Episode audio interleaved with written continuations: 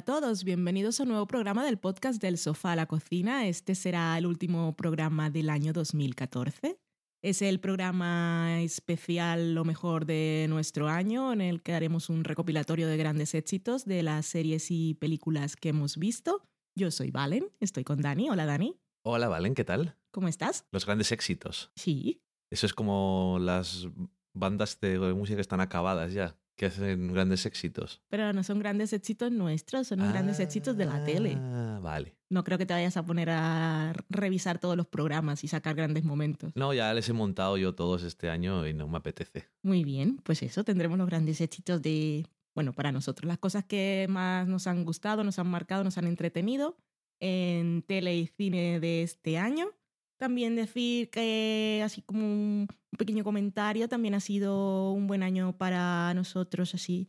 Tenemos a Loki, que es un Loki es muy bello y es un gatito muy loco, pero nos ha alegrado mucho la vida. Mm. Y bueno, también fuimos a Colombia, que yo vi a mi familia que hace muchísimo tiempo que no los veía y Dani también los conoció y la cosa no fue mal.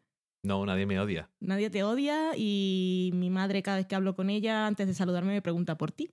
Es que soy muy entrañable, por lo visto. Eso parece. Y Jorge, el esposo de mi hermana, también está celoso de ti.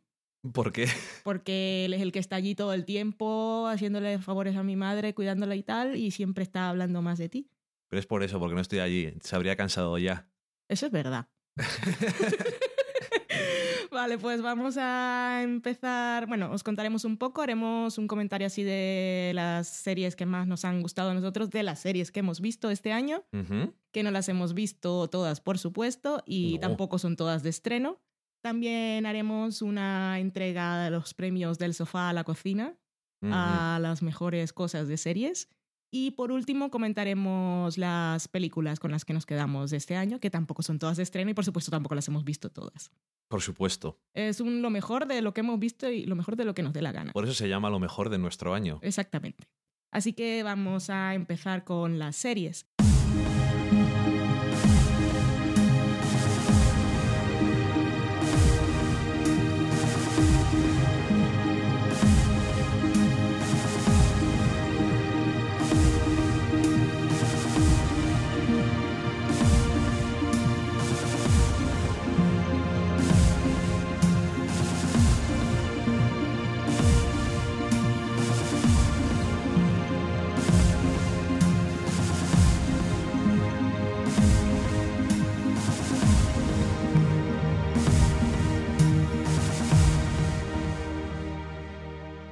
Pues las series las hemos dividido en estrenos de 2014, en series y miniseries, también los que han sido estrenos para nosotros, que hemos empezado a ver este año, pero que ya son series que tenían más de una temporada.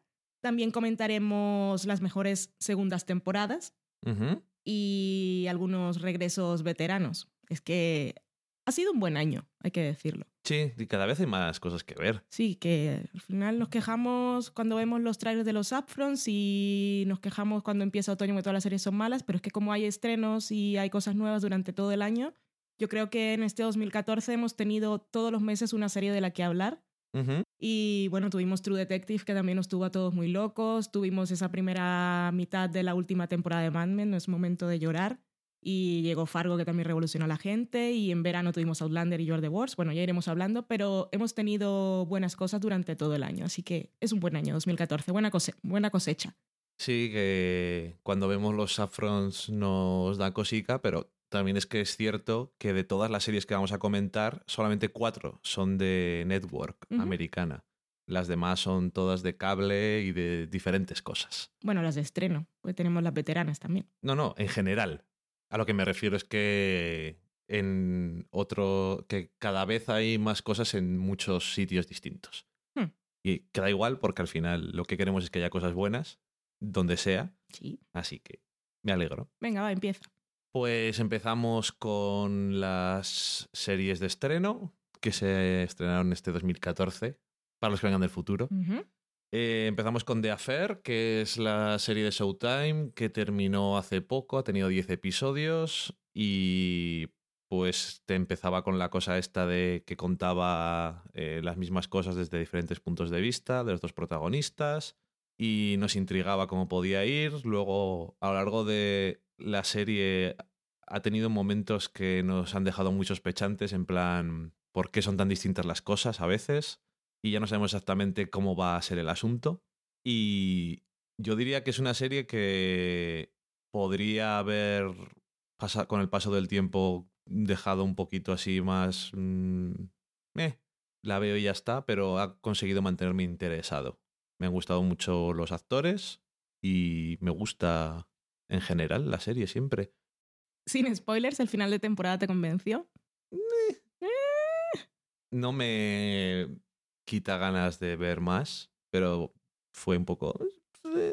A mí una cosa que me gustó mucho y es que como que se pusieron todas las cosas sobre la mesa y todos los personajes sacaron todo lo que les faltaba por sacar a los dos protagonistas de la FER, que son los que le han complicado la vida a todos los demás. Y eso, eso me gustó, como les iban y toma, toma, toma, toma, toma. Sí, eso estuvo, o sea, el episodio estuvo bien. Lo que digo que fue más así eh, es lo que es el cliffhanger. Ya. Que tampoco fue muy... Eso, es como nosotros no, no es, somos gente que escribe mucho en plan series de cliffhangers locos. Y bueno, tengo ganas de ver más. Es que es una serie que sobre todo le pasa que todo el mundo que sale te, te gustan los actores. Entonces siempre te apetece seguir viéndola. Y, y, que no es mala, no es eso lo único bueno que tiene, quiero decir. Vale, vale.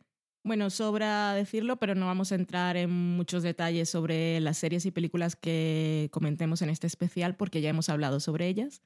Solo pondremos así un poco de pinceladas por si hay alguien que llega por primera vez, no las ha visto o, no ha visto series y películas este año. Y tampoco están en ningún orden en particular. Eso no es número 10, no. Vale. Pues seguimos con Jane the Virgin, que es una serie de la CW, es una comedia y llegó para sorprendernos a todos porque su premisa era una cosa muy absurda y sigue siendo una locura, parodia de telenovela, pero la verdad es que es una serie encantadora y tiene es la serie mona de este año. Ok. A mí me parece, me divierte mucho y cuando tiene sus momentos locura de telenovela, la verdad es que lo, lo hace muy bien. Pero, pero es eso, que es muy mona. Y me gustan los personajes y sobre todo me gusta la relación entre Jane y su madre, que lo hablábamos anoche y eso, después de las chicas Gilmore es la relación más bonita madre-hija que hay porque mm. siempre tiene momentos momento de ternura. Sí.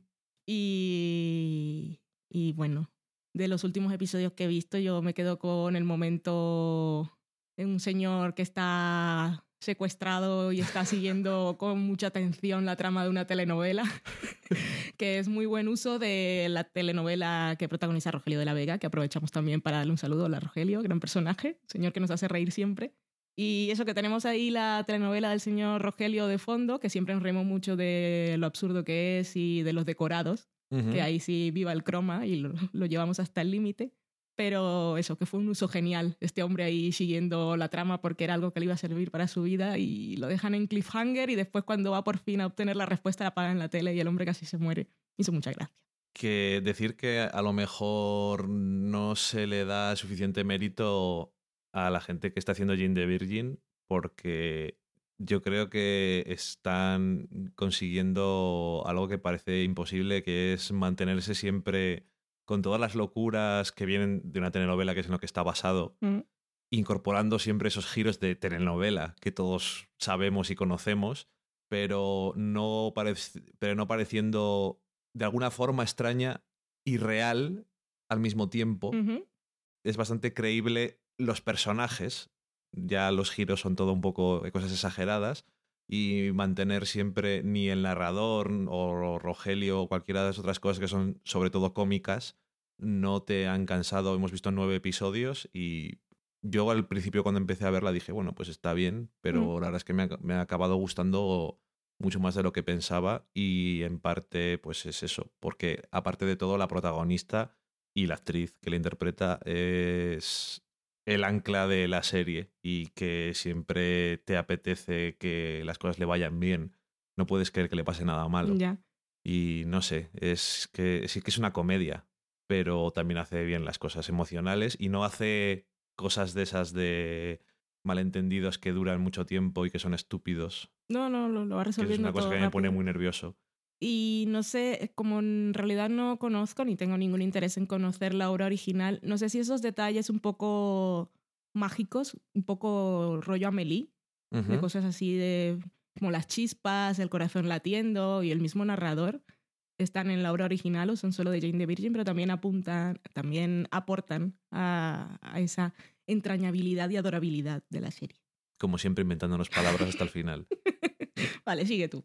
Eh, luego tenemos Transparent, que ahora ya hace tiempo que la hemos visto, ya la comentamos. La gente que está llegando ahora es, es el momento del el backlash que dicen y todo el mundo, "Buah, pues no es para tanto, a mí no me gusta, será el hype, me, cosas así. Y como exactamente igual lo que digáis, pues a mí me parece que es una de las mejores series del año de, de lejos.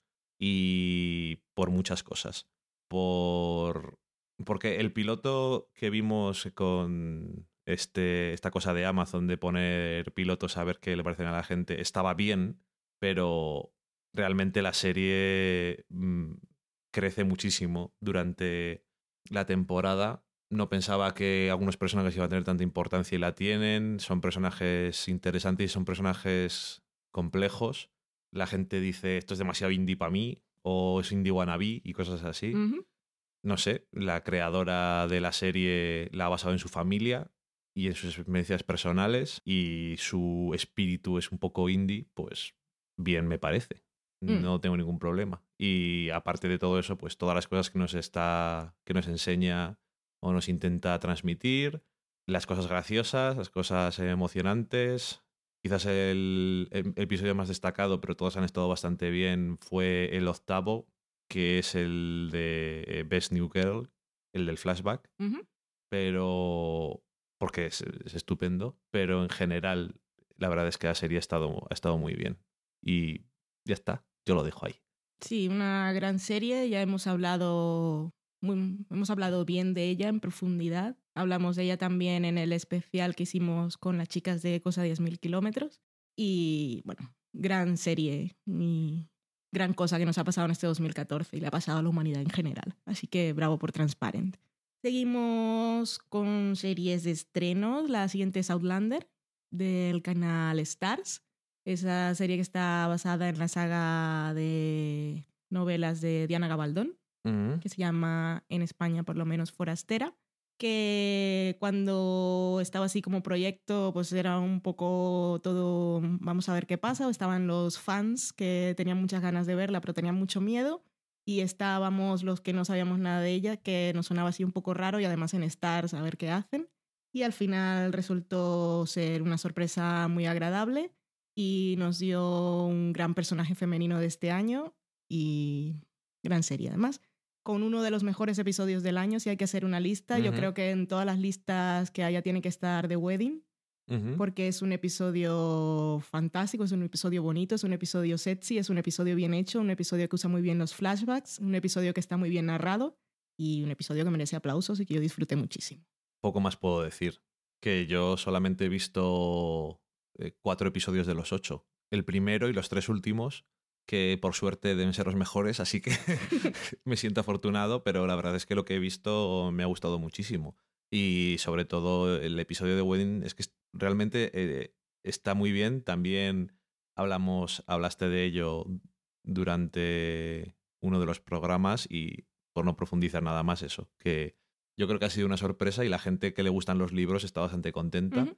Y venía de un creador un poco que parecía un poco raro, como Cierto. es eh, Ronald Moore, que es eh, creador de Battlestar Galactica, que es como. Sí, me eh, faltaba el otro ingrediente que era extraño en la mezcla. Señor, este, ¿qué, qué hace esto? ¿por qué hace esto? Y en Star, como dices tú. Mm. Es todo muy raro y bueno, me alegro de que haya salido bien. Veremos a ver cómo continúa y, y nada más. Muy chulo, la verdad. Luego tenemos otra serie de cable, esta vez de cable básico, que es You Are the Worst. Tú. Que es una comedia que llegó a FX este verano junto con otra que no, no la hemos visto, pero también dicen que está bien, aunque el piloto era bastante peor que el resto de la serie y You Are the Worst no es el caso, que era Married. Y mm, es una comedia que creo que le ha gustado mucho a la gente, en ha sido uno de estos éxitos de, de, culto y que fue muy poco a poco creciendo lo que le... E, el ruido de nos gusta mucho esta serie y FX tardó muchísimo en decir que la iba a renovar y todo el mundo estábamos tirándonos de los pelos. Y bueno, como comedia ha sido muy graciosa, tiene dos personajes principales que no quieren estar atrapados en una relación convencional y no son muy convencionales tampoco y les pasan todo tipo de cosas y yo creo que se ha aproximado de una forma, aparte de ser graciosa, de una forma mm, moderna e interesante a las relaciones y a las convenciones de género y de los papeles de, de hombres y mujeres dentro de una relación. Aparte ha tenido secundarios bastante graciosos y el último episodio es uno de los mejores de la temporada, lo cual siempre está bien. Podría haberse acabado ahí la serie, pero me, alegro de que no, porque le quedan cosas por explorar. Y una sorpresa más de este año. Yo estoy muy contento de haberla visto y la vimos así como, venga, vamos a verlas todos. Y nos quedaban solamente un par de ellos por ver y nos pusimos al día y nos gustó mucho. Es la única superviviente de los proyectos de comedia romántica de este año, que había unos cuantos. Había muchos, sí. Así que eso, a nosotros nos ha gustado mucho, a mí me ha gustado mucho y cuando estaba intentando elegir mi episodio preferido me di cuenta que me gustaban cosas de casi todos, así que me quedo con la serie en general. ¿Y qué decías tú que es la única superviviente de todas las comedias románticas y es la que es un poco menos convencional aunque las demás intenten hacer cosas poco convencionales, al final en el corazón siguen siendo bastante tradicionales. Y esta es un poco la más extraña y, o la más distinta. Y eso también está bien porque le dice a la gente que no pasa nada, que podemos ver cosas un poco distintas. Y siempre está bien. Muy bien. Seguimos con Happy Valley, que es una serie británica que en principio iba a ser miniserie, pero han renovado para una segunda temporada y también nos deja uno de los grandes personajes del año y un gran personaje femenino y además un personaje maduro que ha sido un año interesante también, que no solo puede haber mujeres interesantes en la ficción, sino que puede haber mujeres de todas las edades y eso siempre es interesante. Y es una miniserie que es muy intensa, que recuerda en su punto de partida a Fargo, pero no tiene nada que ver con tono y va mucho más allá. No es comedia negra, es más bien drama y es bastante intenso, pero no penséis en el dramón. La verdad es que vale la pena seguir el viaje de la protagonista y hay que decir que es muy intenso, pero vas con ella a tope y hasta el final. Otra cosa que no sabíamos si iba a estar bien o no, la vimos en Netflix, que estaban todos los episodios y la, las vimos todos así seguiditos. Eh, es drama y a veces sí que es un poco intenso, pero no es en el sentido de dramón, sino en el sentido de que es mm, real, supongo. Y habla de muchas cosas y la verdad es que fue una sorpresa también. Está muy bien. A ver qué hacen en la segunda temporada, pero efectivamente se podría haber terminado. No hubiera pasado nada. Muy bien. Y para terminar las series nuevas de este año tenemos Halt and Catch Fire, que yo creo que se merece un puesto aquí esta nueva serie de AMC porque también ha sido una propuesta distinta y AMC está, lleva un tiempo en plan voy a sacar cosas a ver si consigo eh, hacer algo bueno ahora que se me acaban Mad Men y Breaking Bad y solamente tengo The Walking Dead que The Walking Dead a veces le gusta a la gente y a veces no, pero da lo mismo porque los números son los números y lo sigue viendo cada año más gente. Y en este caso también es otra de estas series que tardaron muchísimo en saber si renovaban o no. Y yo creo que se merecía renovación. No siempre ha sido una serie que me ha convencido en todo lo que ha hecho, pero siempre me ha parecido interesante como poco y me gustó quizás, aunque algunas cosas eran un poco así cliché y extrañas, sobre todo teniendo en cuenta el personaje principal, que siempre ha sido un poco que no sabías por dónde pillarlo. Eh, todas las cosas que han pasado a lo mejor con los demás personajes me han gustado, me han gustado más. Y el final también me gustó, sobre todo en los demás personajes. El personaje principal no, no es que no me guste, pero todavía es como que después del primer episodio dije, yo necesito más tiempo con este personaje para saber qué pasa con él y aún así después de una temporada todavía necesito algo más de él. Yo tengo un conflicto con ese personaje y es una cosa entre odio y no me importa realmente. Pero afortunadamente están los demás. Así que con eso la salvo y sobre todo con mis dos chicas de la serie, que me lo valen todo y sobre todo al final. Ujú. Seguimos ahora con las miniseries de estreno y la primera que vamos a comentar es la última que hemos visto, que es de la HBO. Ujú. Es Olive Kittredge, que fue una miniserie de cuatro episodios y la protagonista es Frances McDormand y que la vimos y nos gustó mucho. A mí me encantó realmente. Un gran personaje, muy complejo, nada fácil, pero que conforme avanzan los episodios, la forma en la que está contada la serie te ayuda a entenderlo y eso, entender a ese personaje es una de las mejores cosas que me ha pasado este año también. Sí, sobre todo en los dos segundos episodios es cuando más llegas ahí y merece la pena, aunque en los dos primeros a lo mejor te pienses que no vas a llegar porque son cuatro y ya está. Y es una es una serie de personajes complicados y con sentimientos confusos y muy bien actuada Mm. y la verdad y muy emocionante y emocional y la verdad es que pues eso si no la habéis visto todavía os la recomendamos un estudio mucho mejor y más interesante sobre la depresión que de Leftovers. Mm, ok también en HBO y más corto y también en HBO otra cosa que nosotros le hemos llamado miniserie que es True Detective porque miniserie porque tuvo ocho episodios con unos personajes y una historia y el año que viene va a volver, pero no tiene ningún personaje ni ninguna historia que tengan nada que ver con la primera, solamente su creador. Así que podemos llamarla miniserie. Ellos se han querido llamar serie para los Emmy, no pasa nada. Y True Detective, que es una serie que nos sorprendió al principio del año, que al principio no nos termina de convencer y que nos fue ganando según pasó el tiempo. Y otra serie que ha tenido muchísimo eh, backlash porque después salió Fargo y a la gente le gustaba más Fargo en general y entonces decían, True Detective es una mierda, Fargo es mejor que True Detective, cuando no tiene absolutamente nada que ver Ujú. las dos series. Y True Detective nos gustó porque hizo muy bien muchas cosas con temas de narrativa y de lenguaje, de puntos de vista, de intentar hacer cosas así profundas sobre dos personajes que eran policías, pero al final su investigación era más un medio que eh, la meta. Y la verdad es que tuvo grandísimos episodios como el cuarto y el quinto. Y el final de la serie también estuvo muy bien. A mí por lo menos me gustó mucho. Y yo creo que es una serie que si alguien todavía no la ha visto, la tiene que ver pensando que la serie te quiere contar una cosa y a lo mejor tú mismo te engañas sobre lo que te quiere contar. Y si te vas con tus sensaciones de sobre lo que tiene que contarte la serie, pues te puedes decepcionar. Y además, pues nos trajo a Matthew McConaughey a la televisión y a Woody Harrelson, que los dos estuvieron muy bien como protagonistas. Yakari Fukunaga, gran director. Gran director que no volverá a trabajar en True. Detective, por lo que hemos entendido.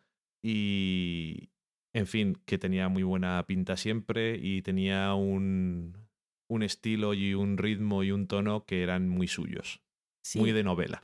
Vimos el primer episodio y no nos convenció. Revimos el primer episodio y nos enganchamos. Y si está aquí al final del año es porque en realidad, no sé, las series también son una experiencia. Y yo recuerdo la época de True Detective como algo muy emocionante. Y yo estaba esperando que llegara el siguiente episodio y lo veías y te daba ganas de hablar de él. Y te hacía pensar. Y a mí esas cosas siempre me motivan. La disfruté muchísimo y me gustó mucho el final y en esas comparaciones con Fargo son totalmente absurdas, pues ha llegado final de año y pues Fargo se me ha ido, se me ha perdido como en la niebla de la nieve de uno de sus episodios en que no se veía nada, así se ha quedado difusa y True Detective me ha quedado ahí con sus frases y sus momentos y su maestría técnica. Y hace mucho más tiempo que la Ujú. viste, además. Seguimos ahora con nuestros estrenos personales, que son series que ya se habían estrenado en años pasados y que nosotros descubrimos este y nos hemos puesto al día. La primera de es Orphan Black de BBC América y si no la habéis visto seguro que habéis oído o leído en Twitter hablar de Tatiana Maslany, la mujer estrella que puede interpretar muchos papeles interpretándose a sí misma, interpretándose a sí misma, interpretándose a sí misma y siempre lo hace muy bien. Una serie que es muy entretenida, que pasa muchas cosas, que tiene personajes que te hacen reír, que te hacen te dan momentos tiernos, que te hacen temer por ellos. Y puede que después de ver las dos temporadas hay algunas cosas que te gusten más y otras que te gusten menos. Lo cierto es que la sensación general que te queda es de haber disfrutado y de querer seguir viéndola siempre. Sí, quizás la primera temporada era más perfecta en el sentido formal y esas cosas, porque la segunda temporada es como el principio del fin en el sentido de que se le va un poco de las manos todos los argumentos y todas las cosas, está mucho menos centrada.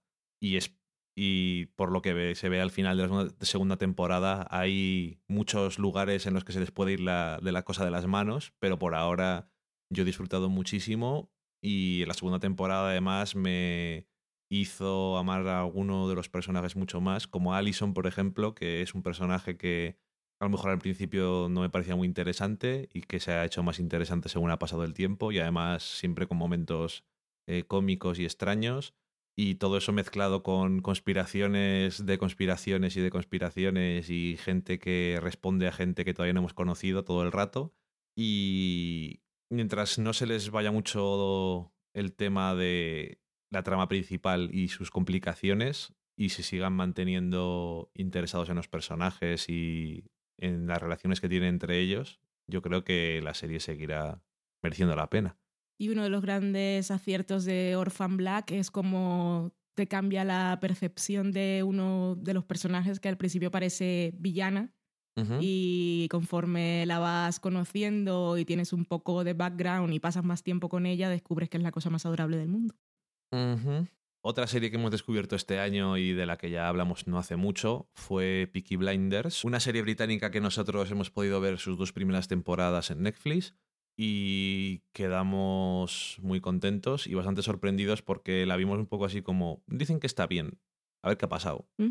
Y nos gustó mucho. Es una serie británica muy americana en algunas cosas. Es una serie sobre mm, mafiosos y crimen eh, después de la segunda guerra de la primera guerra mundial y tiene muy buena ambientación tiene muy buena dirección y tiene mm, personajes muy interesantes que además siempre van creciendo a lo largo de la temporada y a lo largo de las dos temporadas y mucha tensión un buen uso de la música anacrónica y, no sé, una, una sorpresa, porque tampoco es una de esas series que a lo mejor de primeras diríamos, muy vamos a verla, o que nos interesaría. Sí, desde luego no es mi temática preferida, favorita o que me tiro de cabeza siempre en alguna serie, pero está tan bien rodada. Y puede que la gente, si oye hablar mucho de ella, después llegue y dice, bueno, pero la trama tampoco era tan novedosa ni me parecía tan interesante pero yo creo que lo que cuenta lo cuenta muy bien y es que sobre todo visualmente a mí me fascinaba. Cada plano y cada episodio era maravilloso. Y los personajes están muy bien. Sí, sí.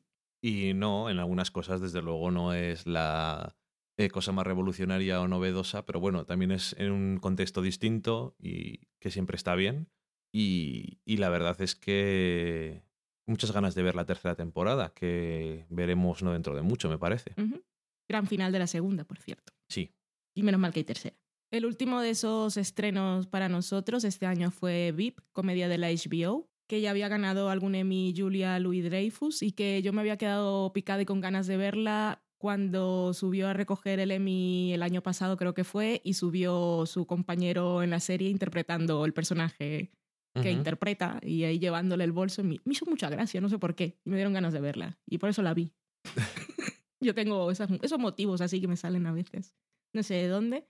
Es una serie, es comedia y es sobre política y ella es vicepresidenta y está muy bien, gran personaje también, gran personaje femenino, pero gran personaje que nos da momentos de comedia, comedia de verdad, con grandes diálogos y que yo me quedo con el episodio del aborto es que desde el punto de vista político y desde el punto de vista feminista y de mujer feminista que no quiere parecerlo porque sabe que los hombres odian. Y las mujeres. y las mujeres también. Y bueno, tiene grandísimos diálogos. Me reí mucho, lo disfruté un montonazo. Y además la tercera temporada, que es la última, yo creo que ha sido perfecta. Sí, ha sido muy buena. prácticamente. Y el último episodio es un estudio y un ejemplo perfecto sobre cuando todo puede salir mal. Y todo lo que puede salir mal saldrá mal. Muy bien, la verdad. Porque empezamos a verla en algún momento en la primera temporada y no estábamos muy así convencidos, pero después, continuando, la verdad es que nos ha ganado. Sí. Y luego, como mención especial, decir que no es una serie, pero digamos que es una serie, que es Serial, el podcast. Y no vamos a decir muchas más cosas porque hemos grabado un especial sobre Serial, todas las cosas Serial, con Vanessa de Cosa 10.000 kilómetros, que estuvimos el otro día hablando con ella. Y ya lo sacaremos, saldrá después de este episodio que estáis oyendo ahora mismo. No, te- no sé qué sentido tiene que lo cuente. Viajes en el tiempo. Paradoja. Y, y la verdad es que es ha sido un fenómeno eh, en todo el mundo, el podcast más descargado de la historia, pero no tendría por qué gustarnos porque nosotros no somos muy mainstream en general, pero la verdad es que nos ha fascinado y ya os contaremos por qué. Sí, y si no habéis escuchado el podcast, ese especial que hemos grabado también es para vosotros porque os explicamos un poco de qué va y, y aún explicándoos cosas de lo que ocurre, espero que os dé ganas de escucharlo. Y si, eh, si sois de los que no lo habéis escuchado porque os apuráis con el inglés, pues por lo menos podréis tener una idea así general de qué es lo que ha enloquecido tanto a la gente y lo que hace que escuchéis Serial por todas partes. Luego, cuando la gente está hablando de Serial y tú no lo has escuchado, dices, ah, yo, yo sé ya todo lo que tengo que saber sobre este tema, no estoy atrás en el mundo. Seguimos con lo mejor de nuestro año. En este momento del podcast hablaremos de segundas temporadas. Y es que como ha sido un tan buen año, era muy difícil escoger 10 o 20 cosas así Sí. a dedo. Entonces lo hemos Bueno, dividido. hemos cogido todo. Lo hemos dividido temáticamente para poder hablar de todo lo que nos gusta y empezamos con The Fall, Ujú. segunda temporada, serie británica que en Estados Unidos se puede ver en Netflix, protagonizada por Gillian Anderson. La primera temporada nos gustó mucho, la segunda temporada me gustó mucho más. Sigue siendo una serie muy socorro, sigue siendo una serie muy tensa, sigue siendo una serie que te construye todo muy lentamente y te hace sentir un poco de repeluco en el sofá. Y sigue siendo la serie en la que Gillian An- Anderson es, es lo más sexy del universo. Y estábamos nosotros, ya veréis luego en lo de los premios, intentando elegir algo de momentos más sexy y yo no tenía. Y es que solo puedo pensar en Gillian Anderson. Ujú. Momento sexy es ella soltándole el pelo a una colega detective para que entre a hacer un interrogatorio, que no tiene por qué ser sexy, pero es que esta mujer De todo lo que hace, ¿no? en fin, pero bueno, más allá de todo esto, eh, gran personaje el de ella, gran estudio de toda la serie. Y si yo tengo que hacer un top 3 de episodios, en él va a estar seguro mi, el, el último episodio de la serie, por muchas cosas, pero sobre todo por lo que se dice. Y es que Gillian Anderson me da cuatro momentos, uno de ellos en el que me reí, pero en el que dice las cosas como son y con todas las palabras y como tienen que decirse y alguien las dice por fin. Como por ejemplo en un momento que dice que el malo no es un monstruo, que es un hombre, que luego ves por Tumblr mucha gente perturbada, que es Chipper, o que dice, ah, ha dicho que es un hombre porque lo ama. Y no, está diciendo, no es un monstruo, es un hombre. Y se lo dice a una persona en la serie y que le pone las cosas muy claras y lo deja a él un poco picuet, como yo no me había dado cuenta que yo también soy un hombre, o sea, un monstruo. O sea, las cosas Sí. que hago no están bien. Y ella se lo dice y me gusta. También me gusta cuando le dice a Paul Spector, es un violador, Ujú. porque lo es y él se queda todo picuet. Yo tenía, yo tenía mi maldad ensalzada y cubierta de un halo de fascinación y en realidad soy lo más bajo como todos los bajos del universo. Y luego, bueno, ya comentaremos, pero una gran frase en una habitación de hotel y, y un momento de risa Sí. en el que dice, es fuerte, créeme. Que yo me reía a carcajada porque fue tan grande y maravilloso. El eco ya está comprobándolo. Ay, The Fall, Gillian Anderson, Stella Gibson. Este, Aleluya. Eh, este año yo creo que ha sido mejor la segunda temporada que la primera. Y eso que la primera tenía. O quizás por eso, porque la primera temporada tenía. era un poco más tradicional en el sentido de gato ratón. Y esta segunda temporada ha sido un poco distinta. Y aún así ha sido muy exitosa en todo lo que ha intentado. Y una vez más, pues nos ha tocado los cojones con el final, en plan de, bueno, a ver si me renuevan, porque vosotros veréis. Lo que hacéis. Eh, muy bien. Muy contento de ver esta serie siempre. Luego también tenemos Shield, que está a la mitad de su segunda temporada. Y también tenemos la segunda mitad de la primera temporada. Y la verdad es que son las mejores partes de lo que llamamos de la serie, porque a lo mejor la primera mitad de la primera temporada a la gente no le gustó tanto, que a nosotros también nos gustaba, pero es verdad que la serie mejora, sobre todo se pone más interesante y, y también los personajes han ido creciendo y les vamos conociendo más y yo creo que nos van interesando más. Y el segundo año se nota mucho eso, ya hablamos de ello, pero eh, ahora los personajes tienen mucho más interés en general. Y aparte de eso, ha abrazado muy duramente sus orígenes comiqueros. Y yo creo que además de no de una forma friki confusa para la gente un poco menos puesta en el tema, sino con cosas que a la gente que sí que sabe cosas sobre el mundo del cómic, pues le dice, ¡ay, ay! Y puedes aplaudir así con rapidito y poquito, pero el resto de la gente no tiene ningún problema con eso, ¿verdad? Ninguno. Y, y no sé, muy, muy bien, la verdad. O sea, ha habido algún personaje, un par de personajes que yo creo que eran en el principio de la serie los dos menos interesantes, por cosas bien distintas, se han hecho muchísimo más interesantes, pero muchísimo, que son Sky y Ward. Ujú. Y al principio de la serie era como, pues, en ningún momento me pareció mal, pero bueno, no eran los más interesantes, ni los más divertidos, ni los más entretenidos de ver, ni nada. Y por distintas cosas en, la tempo- en las temporadas, pues la verdad es que han crecido muchísimo para mí. Y los dos actores además ahora tienen oportunidad de hacer más cosas y demostrar que saben hacer cosas. Y aparte yo supongo que también están más metidos dentro del personaje. Sí. Y no podemos hacer spoiler por si hay alguien aquí que no la haya visto, que no tiene, no tiene una intención directa de verla y no queremos estropear. Pero los que somos fans del señor Whedon y su familia, pues con el último episodio y unas declaraciones que leímos luego de... eh, Nosotros hemos estado haciendo esto todo el tiempo, ahora os habéis dado cuenta. A ver, yo he hecho Buffy.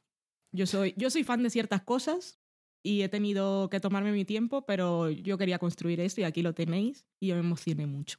Estoy muy contenta. Y luego, pues las incorporaciones nuevas han estado muy bien. El personaje de Bobby mola y la pareja de humor que hace con su ex marido también. Y luego, momento chorrada, pero que a mí me gustó mucho, y es cuando Simmons vuelve con ella después de una misión, digamos, y cómo habla de ella así como soy súper fan, ella es amazing, esas cosas siempre me gustan entre mujeres, así que me mola. Sí, mola mucho, en plan de. Sí. Me gusta. Otra serie que estrenó su segunda temporada este año, que quizá no sea la más brillante, pero aún así tuvo momentos buenos, fue Masters of Ujú. que sí es cierto que fue un poco irregular porque estaba moviéndose en un periodo de tiempo muy largo y haciendo unas elipsis en las que quizá no pasaban muchas cosas en el campo profesional y tenían que desarrollar más la parte personal familiar de los personajes y quizá no había demasiada información sobre ellos y han tenido que ir creándola un poco para hacer avanzar también la historia y tuvo sus momentos así un poco tal que así pero también tuvo sus momentos tal que allá. Y nos dejó un gran episodio como el The Fight del hotel. Y también me gustó mucho el viaje del personaje de Libby, aunque también tenía sus momentos así un poco de no sabemos exactamente lo que están haciendo con ella, pero su recompensa vale la pena. También me sigue gustando mucho el personaje de Virginia y por supuesto una de las cosas más bonitas que nos ha dejado este año también es la relación entre Virginia y la doctora de Paul, así que merece estar en una lista de lo mejor del año. Ha sido sin duda un año más irregular y un poco más... Sí, un poco más complicado que te importaran ciertas cosas porque ha habido muchas idas y venidas y como dices tú, sobre todo ha sido por eso de que había... Era un periodo en la historia real de los personajes que no les permitía hacer... permitía que tuvieran que inventarse demasiadas cosas a lo mejor y al final optaron pues por saltarse muchos, eh, muchas épocas de tiempo, pero también eso, tuvo muchas cosas que enseguida se acababan, aparecían y después se iban, y a lo mejor no terminaban de explorarlas del todo. Y sin embargo, la serie a mí me ha seguido gustando mucho porque siempre cada episodio me da algo de interés, aunque haya tenido eso, pues cambios de hospital que a lo mejor no han sido muy explorados, el hermano del protagonista, yo que sé, muchas cosas. Ya hablamos de el final de la temporada y la serie nos sigue gustando, o sea que no vamos a decir ahora vamos a dejar de verla. Estamos siempre muy interesados. Después tenemos Rectify, que volvió con su segunda temporada y además con una temporada más larga que la anterior y había gente que decía, uff, a ver ahora, con más episodios que hace este hombre. Y no había por qué temer, porque la verdad es que la segunda temporada yo creo que ha sido mejor que la primera también. Y lo que ha hecho ha sido seguir con el estilo y los personajes de la primera temporada, pero no estancándose, sino haciendo que todos los personajes, incluido eh, Daniel Holden, el protagonista, pues también fuera avanzando y como hablamos cuando comentamos también este final de temporada, pues la primera temporada es un poco como, eh, como cuando salió de la cárcel el protagonista era como su renacimiento, pues la primera temporada era su infancia y esta segunda ha sido su adolescencia y ha sido eso, pues muy problemática en muchas cosas y los personajes secundarios también han estado súper bien tratados, sobre todo ha habido mucho más eh, interés por hablar de eh, Tony y Ted Jr., que a lo mejor éramos personajes que, aunque Tony sí que tuvo importancia en la primera temporada, no era más en relación con Daniel, no tanto en su vida y como persona. Y este año pues también se ha trabajado eso y también como Amanda y otros personajes pues tienen que intentar seguir con su vida de alguna forma, todos los personajes supongo, y nos deja ahí el final, pues, un poco con las ganas de más. Mm. Otra serie que es muy de a quien le guste le va a gustar y no es una serie de voy a verla porque sí, te tiene que gustar, yo creo, porque es muy especial y es única y lírica y es, no hay nada como esto. Y yo me alegro de que siga emitiendo los Sundance y muy contento con este segundo año es realmente especial y por muy a principio de año que la emitan, siempre va a estar en mi top al final del año, por lo menos mientras siga así, porque es una serie que te involucra mucho a nivel emocional y mm, la verdad es que es realmente única. Es una serie que es contemplativa, pero no contempla cómo se mueven las hojas de los árboles, sino las emociones de los otros personajes. Y el día a día y todo es muy duro y a todos los enfrenta a retos. Es realmente una situación complicada para todos y, y es que la verdad es que yo por lo menos sufro por todos los personajes y sufro por cada situación en la que están y vivo por, y me desvivo por ellos. Y otra serie que tiene algo que ver un poco con el tema carcelario, pero un tono totalmente distinto, es Orange is the New Black, que por cierto, no tiene, voy a, voy a poner mi punto de... Me, acordé ahora, tal como dije, Orange is the New Black, viendo The Comeback. Em, estaba el personaje de Valerie Sheris, lo nominan a un Emmy y está en el día que va a ir a la prensa y su agente le dice muy contenta. Bueno, ella, la serie en, la que está se llama Sin Red, que ella tiene el pelo rojo y es Red. Y entonces el, el agente le dice, Red, oh, oh, es, Red es the new black. Y ella se queda, no entiendo. Y él le dice, Orange is the new black. Y él le dice, solo me estás diciendo colores, no me importa lo que me dices. Bueno, se entera mucho de cómo va el mundo. Pero bueno, nada que ver. Orange is the new black, segunda temporada. Que mucha gente la vio y se quedó así como, bueno, no sé, me gustó mucho más la primera, porque en la primera se quejaban porque siempre estaba Piper, en la segunda se quejan porque Piper no sale y la gente es un poco así. Se queja de todo. da igual lo que haya. Y la verdad es que a mí me gustó mucho, tuvo una gran villana y sobre todo me sigue encantando el personaje de Piper y aunque salga poco, lo que sale vale su peso en oro. Y el resto de personajes como lo exploran, la verdad es que está muy bien las tramas en las que se han centrado y los personajes que han explorado más nos han contado cosas muy bonitas y nos ha dado muchos momentos así de mea cosica, pero también te da tus momentos de risa y te da un poco de lo que tiene la vida y yo la disfruté mucho. Recuerdo especialmente el episodio de Morelo, que yo temía lo peor en el momento bañera. y, y eso sigue contándonos que ninguno de los personajes es perfecto y puede que no se merezcan estar allí porque no son los peores criminales del mundo y hay gente que hace cosas mucho peores y nunca las pillan, pero también han cometido errores y ellas lo saben. es la segunda temporada, es la confirmación de que Orange is the New Black tiene eh, la mejor plantilla de actores y de personajes de, vamos, de lejos. Y también a alguien muy bueno eh, eligiendo a quienes van a ser esos actores, sobre todo cuando tienes que elegir a las versiones niño. Sí, gran casting. Y es que a mí me, me, gustó igualmente o más que la primera temporada.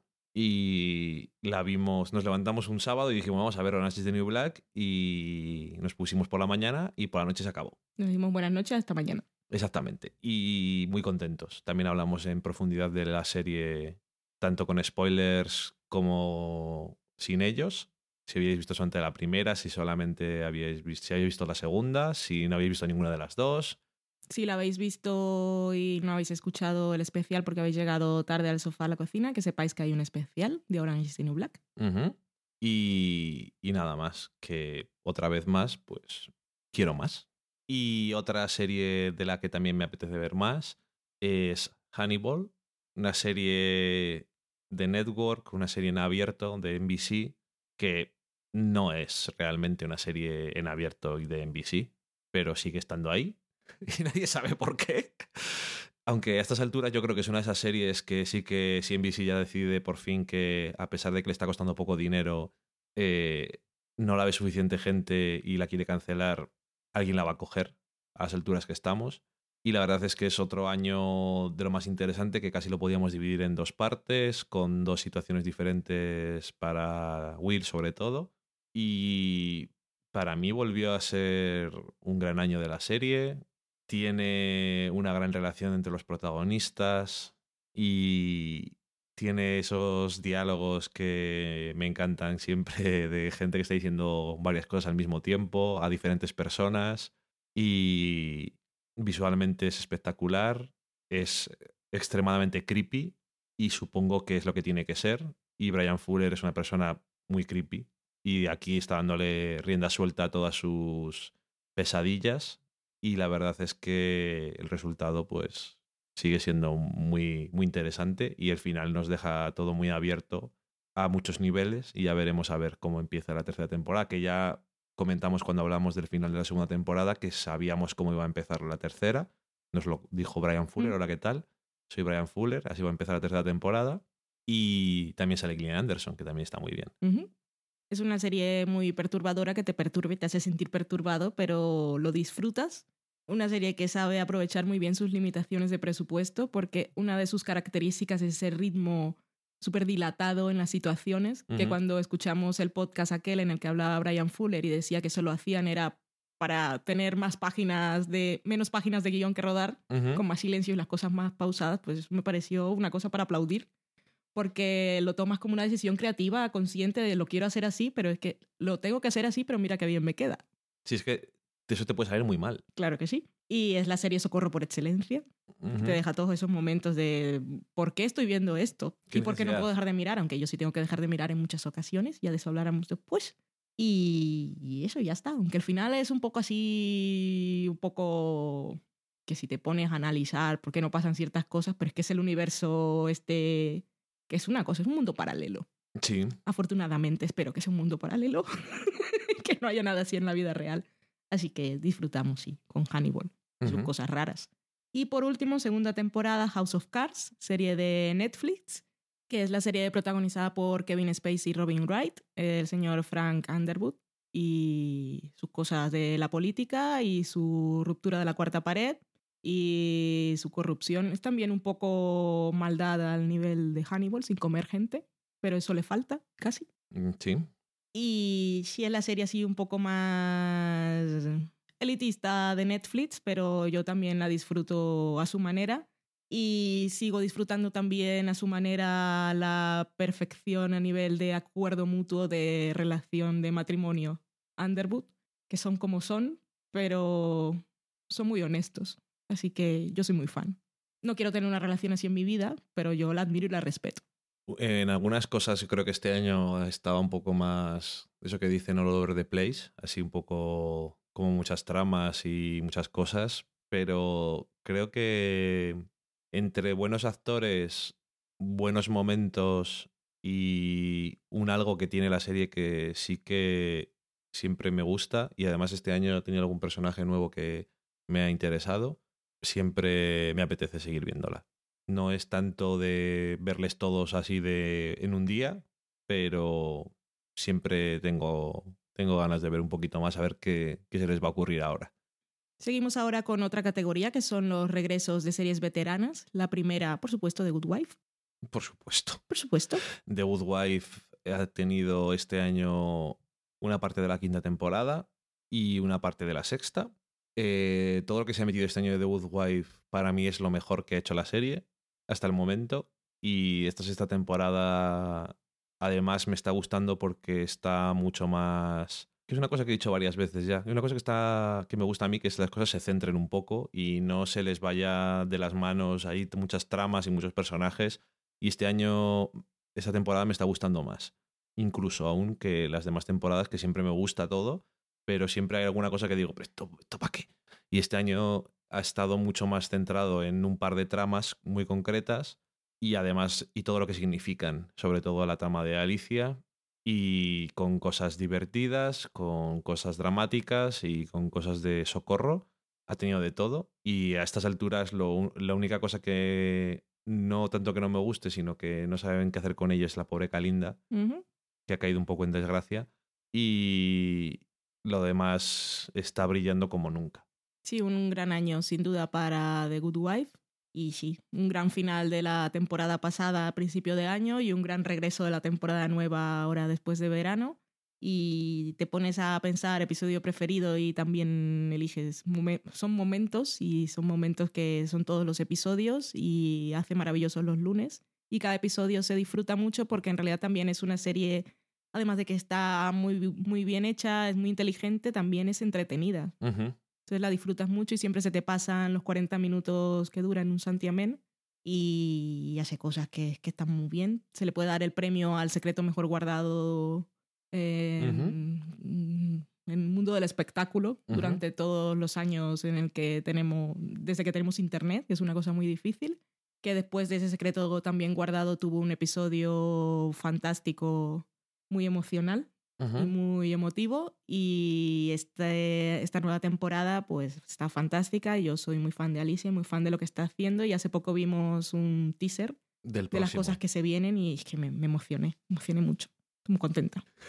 Y ya viene ahora para Reyes. Sí, así que más contenta aún. De regalito. otro regreso veterano es una serie de la que también somos muy fans y no lo vamos a negar y es una serie de la que hay que ser fan y es una serie que hay que ver es Louis Hay que ser fan, si no...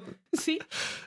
Es Louis, que cada temporada es una nueva aventura y en esa temporada ha sido muy valiente y ha explorado, ha ido mucho más allá.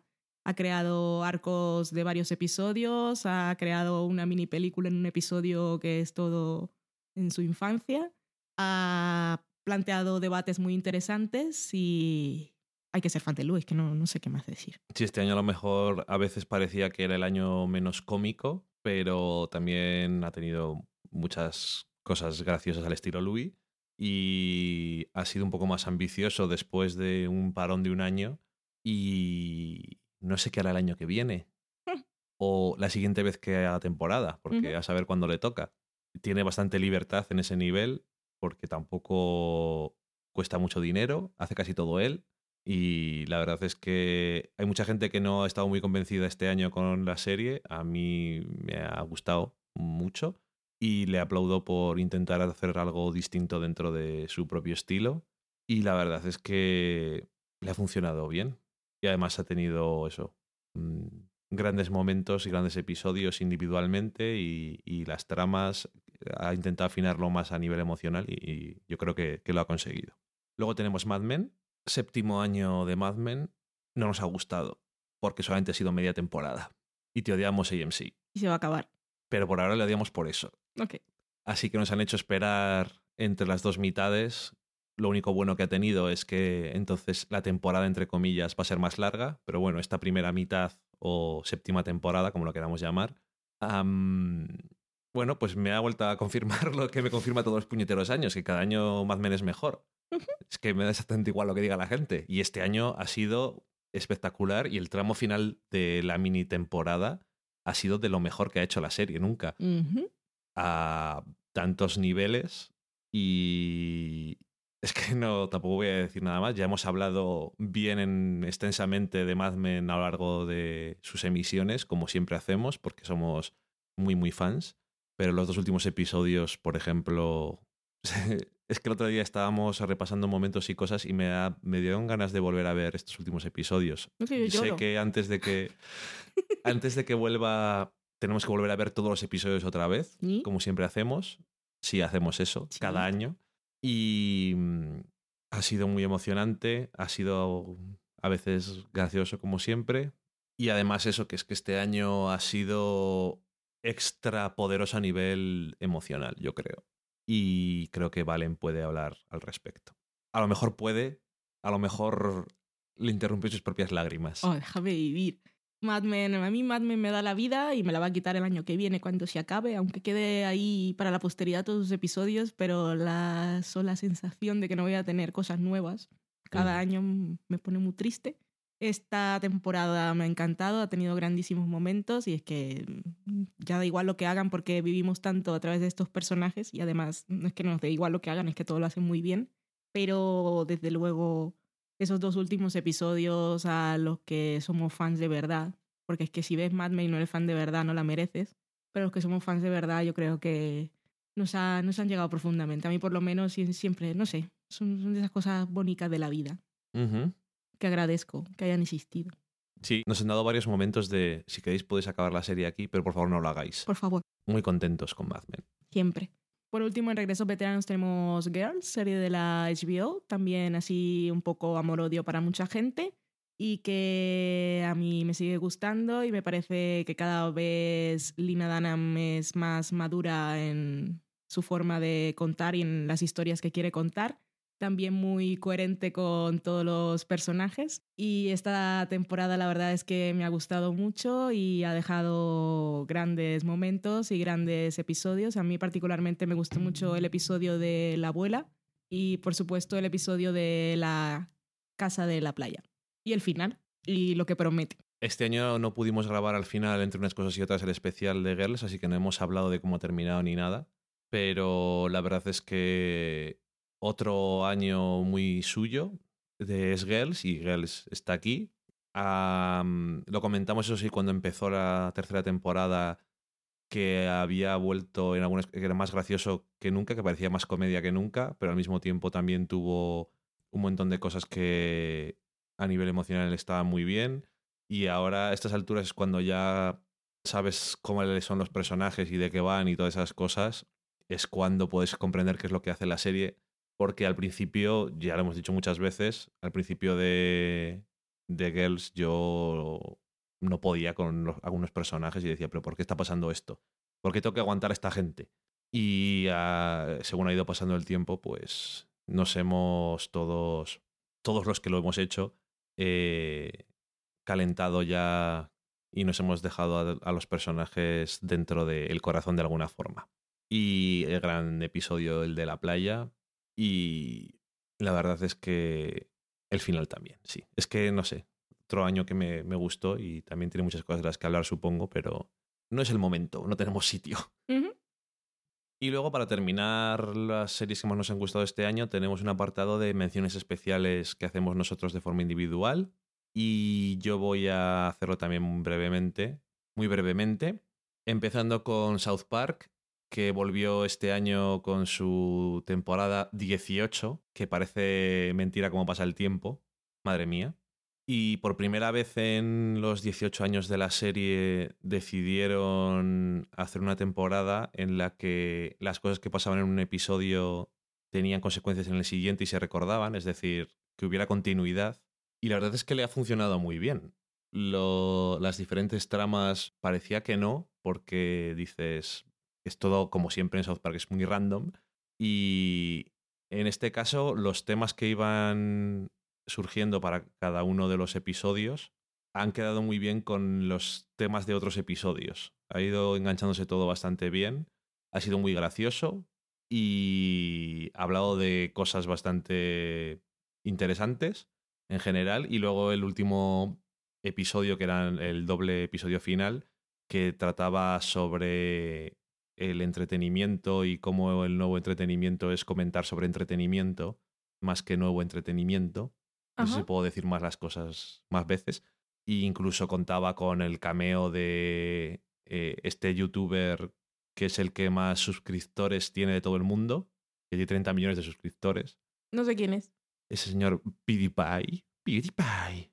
Que es un, es un sueco que habla sobre videojuegos mientras está jugando. Ok. Y eso es lo que a la gente le gusta ahora y es más o menos de lo que se trata. Pero también habla de otras cosas como las estrellas de la música ya no las necesitamos, ahora solamente componer hologramas nos, nos vale. Y cosas que me recordaron a una película que vimos este año que era de Congress, de alguna forma extraña. Y bueno, luego pues eso, soltando siempre sus mazazos y comentando sobre las cosas y no siempre de una forma en plan de nosotros tenemos la razón y tú no, sino nosotros tenemos un punto de vista diferente, los personajes y a veces los autores a través de ellos, pero no significa que tengamos razones, que simplemente somos otra generación y cosas así. Y también muy grande el episodio sobre los videojuegos estos de... Eh, como el Candy Crush y demás, que es gratis jugar hasta que empiezas a pagar por cosas todas las cosas en las que se han ido centrando han sido interesantes, han sido acertadas y además eso, que como ha ido recordándose de un episodio a otro lo que había pasado y había consecuencias, pues siempre ha tenido gracia. Una gracia de forma distinta, que no ha tenido otros años y la verdad es que ha quedado muy chulo y parece mentira que después de 18 años puedas seguir haciendo una serie que te queden los episodios frescos y relevantes, que también es parte de lo que es South Park que se hacen los episodios muy cerca de la emisión y porque te, lo permite esa pinta que tiene, que es un poco así, un poco cutre, pero te permite hablar de cosas muy de actualidad y siempre tener cosas nuevas de las que hablar. Y, y la verdad es que muy contento con la serie y es una cosa que siempre me hace gracia recordar todo el tiempo que ha pasado y toda la gente que ya no tiene ni idea casi ni de que South Park sigue emitiéndose porque tuvo un momento ahí de mucha fama, aquí en España me refiero, con la película y después, pero, pero han pasado 10 años desde eso, a lo mejor. Y, y la verdad es que sigue siendo muy buena y además este año no ha tenido ningún episodio malo, que es lo que siempre tiene South Park normalmente, es el episodio malo. No sé por qué, pero siempre lo hacen, un episodio horrible y este año no lo han tenido. Está muy bien. Y la otra cosa es una de las que sí que hablé un poco, que es Inside Amy Schumer, que este año tuvo la segunda temporada, pero yo no había visto ninguna. Vi las dos primeras temporadas que ha emitido. Es un programa en el que esta cómica mezcla eh, sketches con hablar con gente por la calle, hablar, hacer entrevistas y stand-up.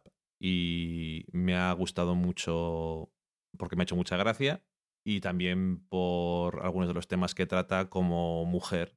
Y hablando de el sexismo de la sociedad, del propio sexismo a lo mejor de ella a veces, y intentando no solamente hacer cosas graciosas, sino dar otra perspectiva a las cosas porque no hay tantas, eh, tantos personajes eh, que puedan permitirse hacer esto en el mundo de la comedia. Y gracias a Comedy Central, pues lo puede hacer.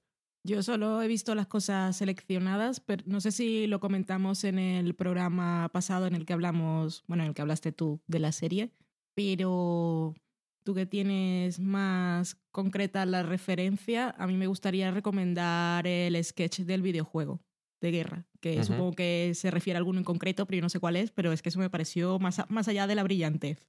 Si lo queréis buscar, están. Creo que todos los sketches están en YouTube. O sea que no hay ningún problema, no tienen restricción de. Que yo sepa, restricción de país ni nada. Y ese se llama. O lo podéis buscar como. eh, mm, Raping the Military. Violaciones eh, eh, en el ejército. Y lo vais a encontrar enseguida. Y no voy a deciros nada más. Pero bueno, eso. Un sketch que mucha gente cuando ha hecho listas de sketch decía ese como uno de los mejores del año y la verdad es que es que es lo que dices tú, ¿no? Pues es interesante, pero además que es bastante gracioso. Sí, está muy bien. Mis menciones especiales también son dos. La primera es Rain, de la que no voy a hablar mucho porque ya comenté en el último programa en el que hablamos. Eh, me sigue pareciendo una serie muy interesante y muy valiosa para el público al que está y para mí, a mí también me encanta. Eh, cuando hablé de ella había visto hasta el penúltimo episodio emitido en lo que va de año y había pasado una cosa y ahora ya he visto el episodio post y sigo manteniéndome en mis opiniones. Reivindico Rain, Long, long may she reign, forever, Go Mary y todo lo que haga falta. Hashtag GoMary. Go Mary. Y la última mención especial para mí es No estaba muerta, estaba de parranda. Yo la había declarado muerta ya para siempre esta serie, que es Grey's Anatomy. No tenía ninguna intención de verla, pero por cosas de la vida, un día de esos que no tenía nada que hacer, me puse Hulu y vi el último episodio que había disponible en ese momento. Me gustó lo que estaba viendo. Dije, oh, socorro. ¿Qué está pasando? Y comencé, ya después de eso comencé desde atrás y ya los he visto todo y madre mía, temporada número 11 y está mejor que nunca. Está haciendo Mm. cosas súper interesantes, está haciendo cosas de por fin y lo que está haciendo con Meredith me encanta y además se ha sacado cosas de debajo de la manga que le han quedado muy bien, como el episodio de Only Mama Knows, que es una cosa que yo estoy segura que no lo tenían, bueno, no estoy segura, no lo sé, pero que lo han hilado muy bien. Y ayer vi el episodio que creo que es el quinto de esta temporada número 11, que es un episodio en el que los- la trama está basada en, en Arizona y Cali. Y me pareció un episodio súper bien construido. Está muy bien ese episodio, ¿eh? Está muy bien porque es un episodio, mm, bueno, que son, son ellas dos y es una cosa de problemas de pareja y está mm, a nivel emocional, lo construye de una forma espectacular. También el uso de las imágenes. Esta temporada usa mucho imágenes de flashbacks y en este caso estaba muy bien porque eran no eran flashbacks de escenas, sino de momentos y como ya conocemos la historia de ellas y cuando lo ves así en perspectiva es bastante Ujú. intensa. Y no sé, un episodio que me gustó muchísimo a nivel emocional para ellas dos y que también nos deja un gran momento entre Cali y Meredith, que ya lo comentaremos luego, porque a ese punto ha llegado Grey's Anatomy a recibir premios desde el sofá a la cocina. Pero eso, que me ha sorprendido mucho cómo está esta temporada y la verdad es que está, está muy bien y me encanta poder recuperar una serie que daba por muerta. ¿Qué le vi yo contigo ese episodio? Y la verdad es que. No sé. Yo digo. Es que yo le he dado por muerta a Grey's Anatomy antes que tú.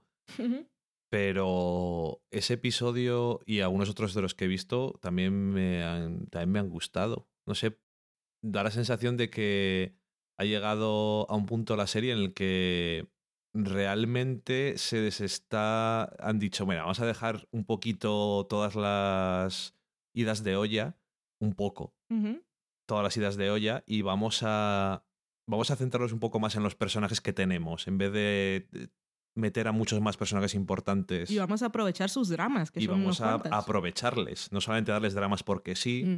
Y el episodio este que, que comentabas ahora que no me acuerdo cómo se titulaba pero tenía un título bastante adecuado Sí, no me acuerdo. la verdad es que son dos personajes que ya conozco, pero no había visto a lo mejor o no era consciente de que todavía eran capaces de hacer episodios que parecieran de sentimientos reales y honestos y de relaciones y de personajes que descubren cosas sobre ellos mismos. Y sorpre- sorpresa. Sorpresa, sorpresísima. Y luego aparte, pues eso, todas las cosas de los flashbacks que dices tú, que a lo mejor ya era hora de hablar de esas cosas, que es raro que no lo hayan comentado antes, pero también lo están haciendo bien, parece. Así que, oye, yo me, yo me alegro, no tengo ningún tipo de problema. No digo que nunca haya sido, casi nunca ha sido la peor serie del mundo ni nada, pero tuvo un momen- unos momentos realmente duros. Sí, tuvo bajones fuertes. Y tengo la sensación de que este año hay algún personaje nuevo, pero no hay muchos personajes nuevos, sino un par de ellos importantes. Y no es en plan, vamos a introducir a 14 personajes nuevos, matamos a 10 o algo así y luego ya nos quedamos, sino que están intentando profundizar más en lo que hay. Y bueno, no está mal. No, no está nada mal. Estoy muy contenta. Y luego, solamente por comentar, no vamos a meternos porque al final es un- los premios de lo que hemos visto, pero por decir que alguno dirá, pues aquí hay cosas que me faltan. Puede ser que no nos hayan gustado lo suficiente o puede ser que a lo mejor no las hemos visto. Y em, tenemos, por ejemplo, Silicon Valley, que lo que hayamos visto nos haya gustado como comedia y a lo mejor teníamos que terminarla algún día, quién sabe, pero tenemos tantas cosas que ver. Tenemos The Americans, que estoy casi seguro de que iba a estar en la lista, pero no la hemos visto más que el primer episodio de esta segunda temporada y lo tenemos pendiente y tenemos ganas de verlo, pero este nos va a la pinza. Ujú. Homeland otros años ha estado. Ya sé que a ti también te gusta, Loki, pero eh, este año no lo hemos visto y hubo un momento en que Valen dijo, pues me han dicho cosas que han pasado y tengo que verlo. Luego ha habido cosas de, oh, cómo mola, Homeland vuelve a ser lo que es, y luego se ha acabado y todo el mundo dice, qué puta mierda es esta. Tengo muy pocas ganas de ver Homeland. No digo que no la vayamos a ver, Mm. Ya veremos. Pero ha bajado un montón en la lista de prioridades. Bastante. O sea, no está en el cajón de la lista de prioridades, sino en el último cajón, que no sé qué es lo que hay ahí, así que no sé si lo voy a No abrir sé algún qué- día. no sé qué mierdas hay ahí, pero.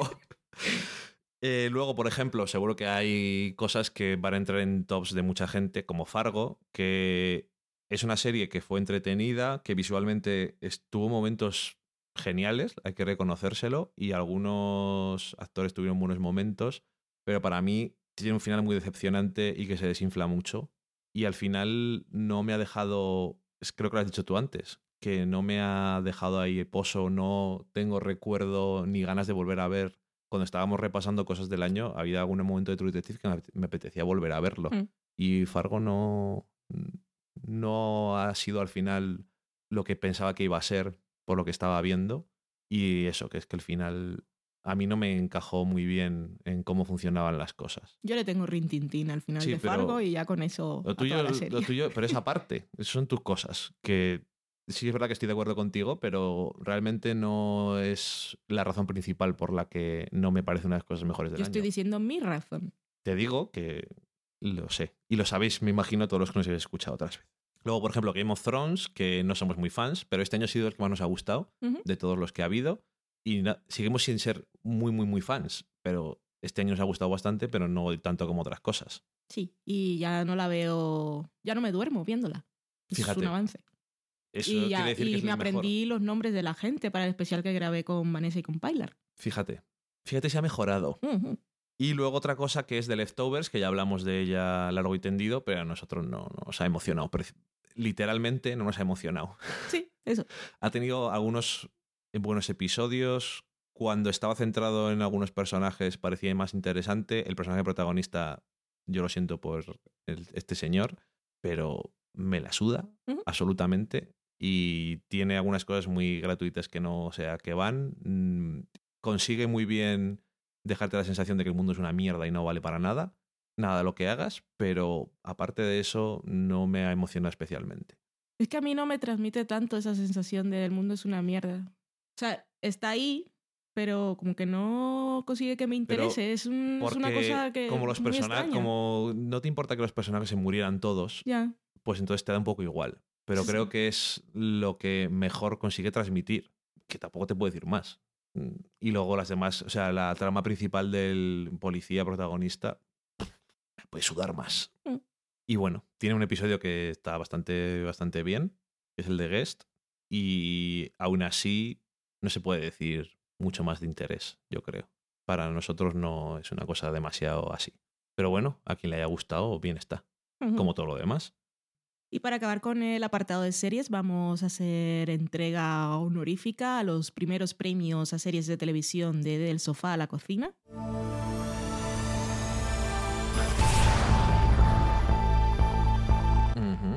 No sé cuántas categorías son, son unas cuantas.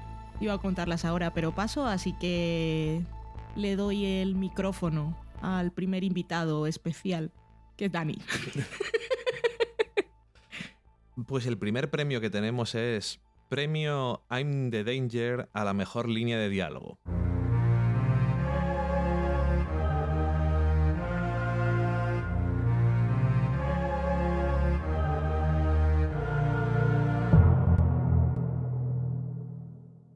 Y los nominados son. No, esto no es como los Oscars o los Emmy, que son cinco o cuatro, son los que nos dan la puñetera gana. Sí. Los que nos vamos acordando.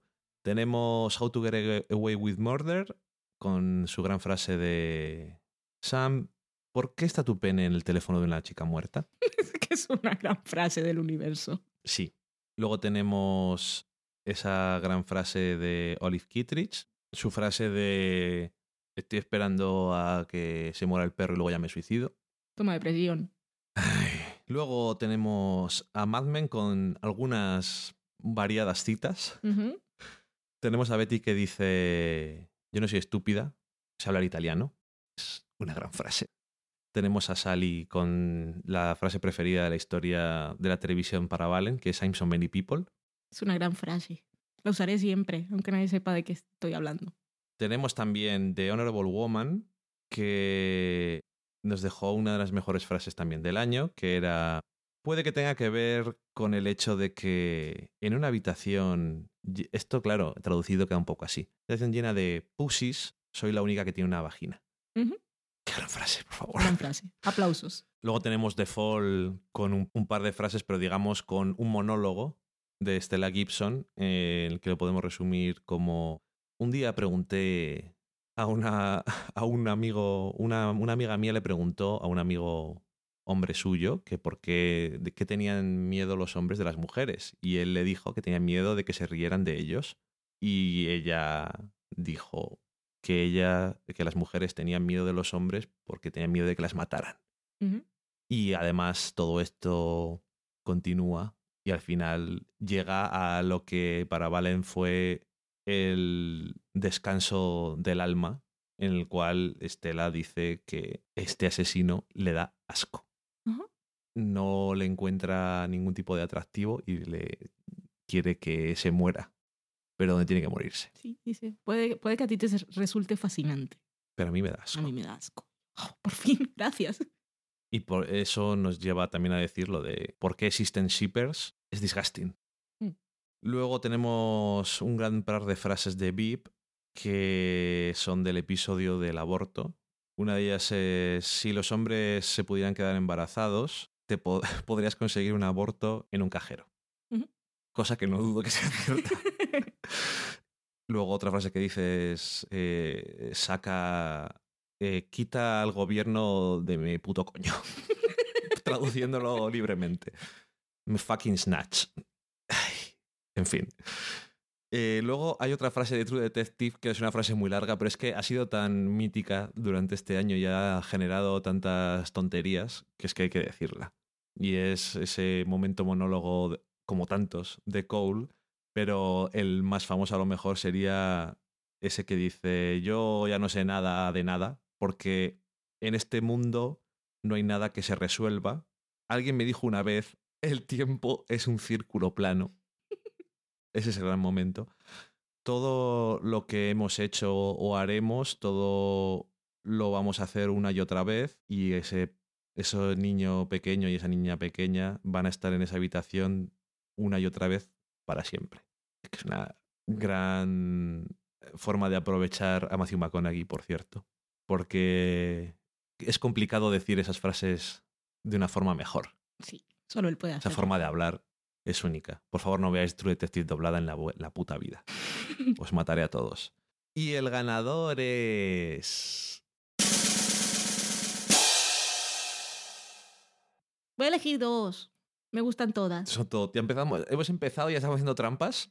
So, pero me, me gustan todas y por eso están ahí. Que no sabía, esto me ha pillado de sorpresa, no, sabíamos, no sabía que íbamos a elegir Pero ganadores. si son premios. Ya lo sé, pero bueno, tienes razón. Tenía que haberlo pensado, pero no lo pensé porque yo no pienso Vale. antes de hablar. Pues ¿cuáles son tus ganadores? Pues mi, mi ganadora emocional es la de Sally Draper, en Ujú. So Many People, pero la mejor frase porque es que es muy grande es la de How to Get Away with Murder, porque es que es demasiado.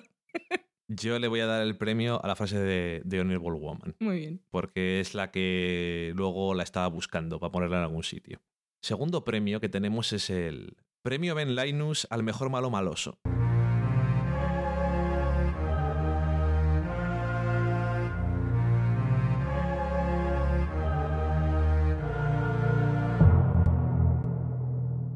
Y aquí tenemos a B de The Orange is the New Black. Tenemos a el asqueroso mayor monstruo de la humanidad que aparece en Outlander. Tenemos a el señor Rubito de Happy Valley.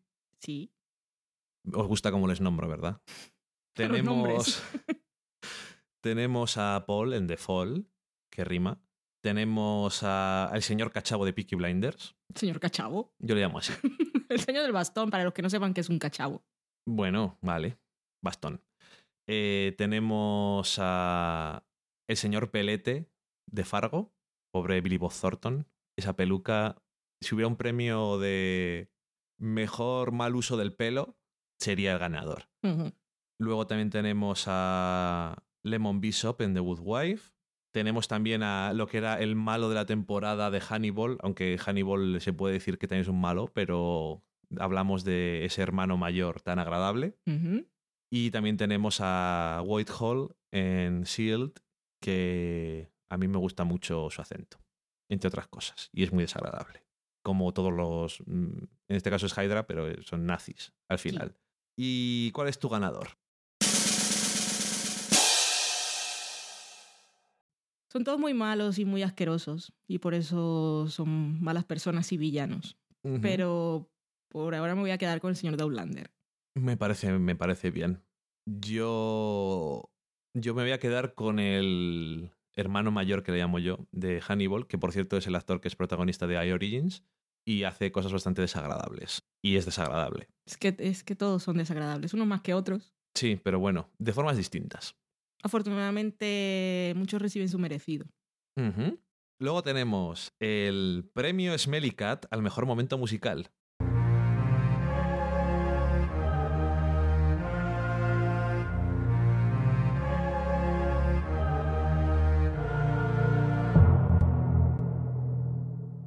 Aquí tenemos el momento Call Me Maybe de The Good Wife.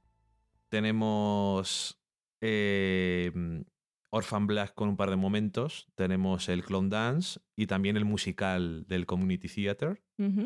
Tenemos el momento violín de Louis. Tenemos Girls con su canción triste de acera. Tenemos Mad Men con el final de esta media temporada. Tenemos el momento apagón de Orange is the New Black y las canciones. Tenemos el momento Somebody I Used to Know de Transparent. También otro de The Good Wife es el momento Zicky Trick. Y probablemente eh, lo que no sale en la serie. Sí. Y luego también tenemos el momento de Grey's Anatomy, que es Vagina, Vagina. La canción a la vagina. Muy fans. Y el ganador es. Y aquí voy a decir el momento Call Me Maybe solamente porque consiguió que escuchara esa canción más veces que en los últimos dos años an- anteriores. Y probablemente solamente la había escuchado una vez. Sí, estás a punto de aburrirme y con eso lo digo todo. Ujú. Eso no lo pones en tu perfil de esa cosa que sale en las canciones que más escucho, ¿no? Durante la semana. Sale en Spotify. Lo pone. Y no sale como la canción que más escuchas. No, porque ah, no lo es. Porque la pones en el coche y lo del coche no sale. Sí, ¿Sí? creo que sí. Mm. Sí, da- sí, a mí me da lo mismo. ¿Te das cuenta? Pues a mí me pasó lo mismo con la canción de Transparent, que ahora no dejo de escucharla. Ok. Así Sí. que elijo eso. Es pegadiza también. Luego tenemos un premio con un nombre que solamente puede entender quien haya visto la serie que hace referencia. Ya. Y es el premio Calinda Gafas Escote y Bate al mejor momento Fuck Yeah. Oh, sí.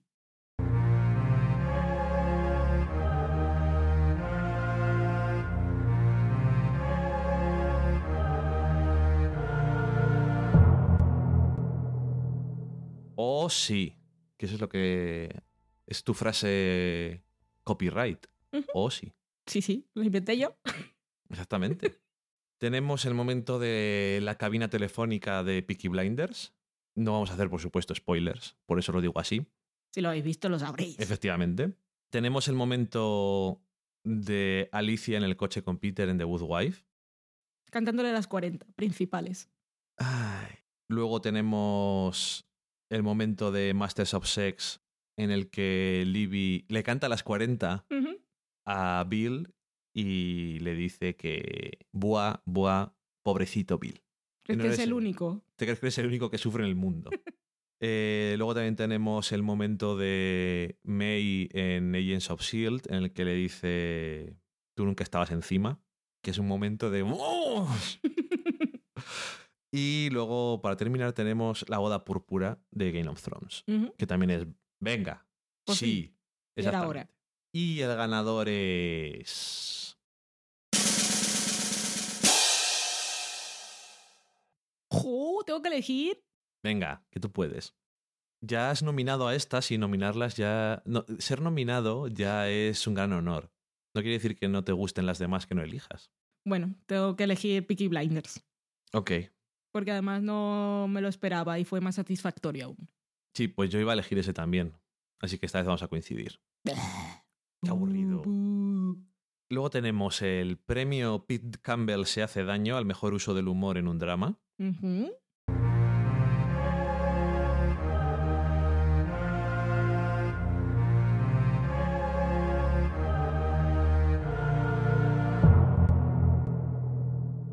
Tenemos un momento de esta temporada última de Justified, que no hemos hablado antes de ella, y es el momento en el que alguien se muere por tonto.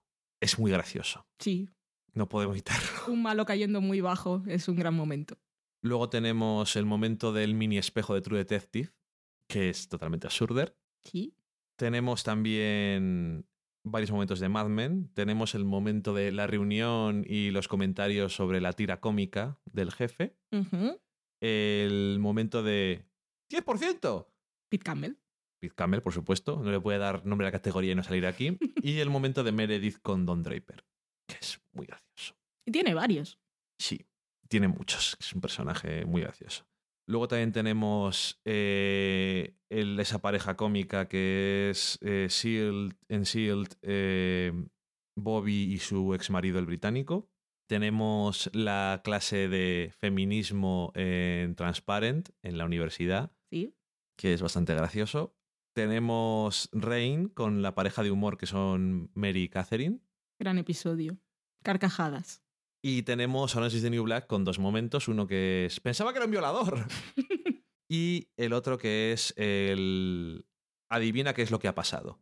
Cuando le van a visitar su madre y su hermano y dice. A Piper. ¿qué ha pa- a Piper y dice: ¿Qué ha pasado? Porque tenéis esa cara. ¿Le vas algo a papá? No, no, lo siento. No te podemos dar pistas. Tienes que adivinarlo tú. y cómo termina, por supuesto. Y el ganador es. Yo estoy muy confuso porque hay muchas cosas que me hacen mucha gracia. Tengo que decir que todos me gustan, por eso están aquí.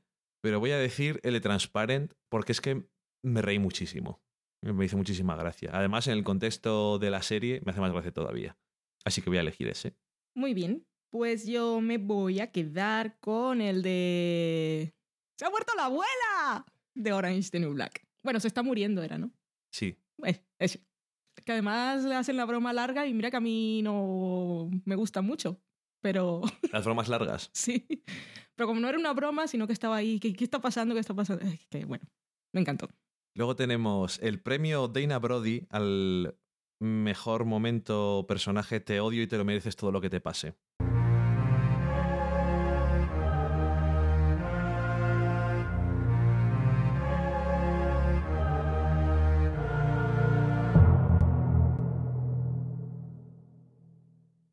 Tenemos uno incluido por Valen, que es eh, Derek, de, de, de Grey's Anatomy. Sí, como lo odio. Lo he odiado durante 11 años y sigo odiándolo. Y soy muy feliz esta temporada.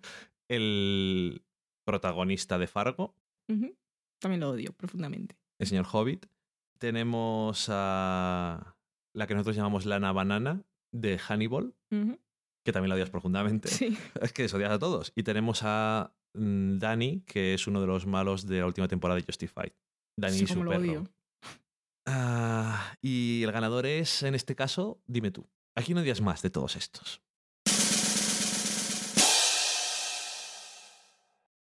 Pero yo, yo odio más a Derek Shepard. Es que lo, lo- son, son muchos años de odio, es una relación muy larga. Es una es una relación de odio muy larga. Así que me sigo quedando con él. Ok. Yo, en este caso, voy a tener que ir con Daniel de Justified. Porque cada vez que salía quería que le pasara algo malo. Como muchos personajes, pero bueno. Te mereces todo lo que te pasa. Ahora tenemos otro premio, que es el premio No sabes nada, Juan Nieves. Al mejor momento es lo que todos estábamos pensando.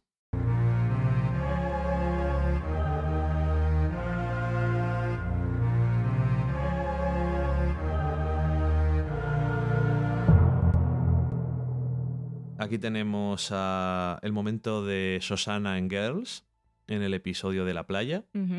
Tenemos a Olive de Olive Kittredge. Tenemos a la hija de Lai Gold, Marisa, en The Good Wife. Tenemos a Cristina en el momento ese que tiene, Final de la temporada final pasada. de temporada pasada, en Grey's Anatomy. ¿Y cuál es tu ganador?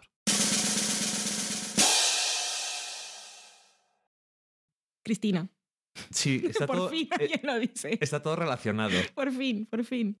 Yo aquí el de Susana en Girls me, me gusta. Porque es como, sí, esto es todo lo que estamos pensando todos. Me gusta. Que aquí no lo pusimos en la lista, pero también podríamos decir el último episodio de Affair, cuando todos los otros personajes le sueltan a la cara a Alison y a Noah, Sí, también todas sus ser. verdades. Pero si yo me quedo con Cristina diciéndole a Meredith, Pavila, hija mía. Pavi, la hija mía. Luego tenemos el premio Hola, soy Troy McClure al mejor momento educacional.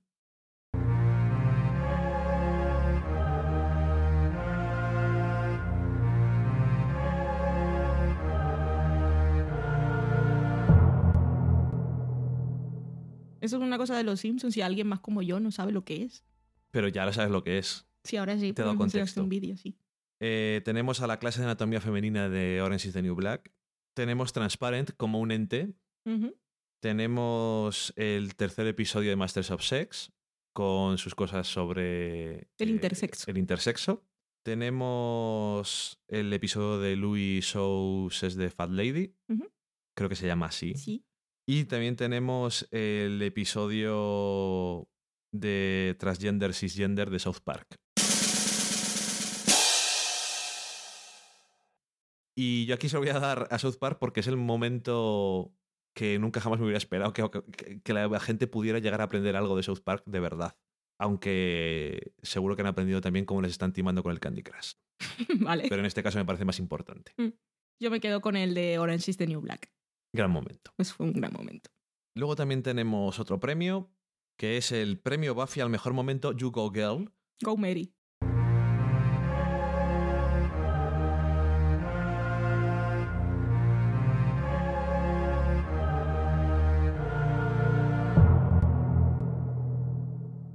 Que tenemos aquí varias cosas. Tenemos Outlander en general.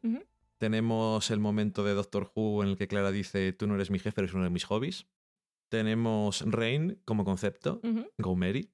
Tenemos Mad Men con varios momentos: el momento de Peggy y su historia, el momento de Peggy y su historia queda demasiado ambiguo. Peggy y su pitch final. su pitch final. Su necesidad de crear su propia historia.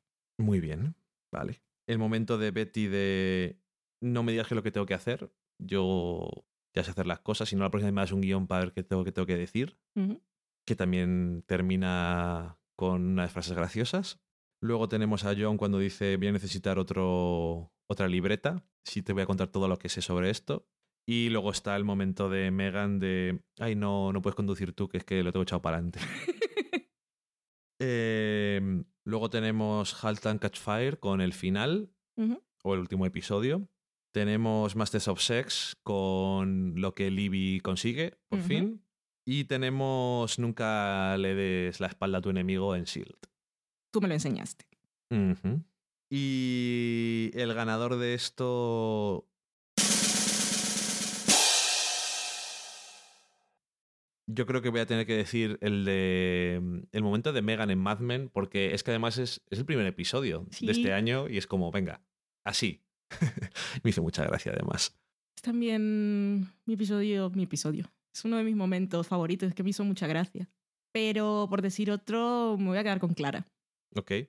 que aparte tuvo varios momentos de estos en la temporada de Doctor Who. Sí.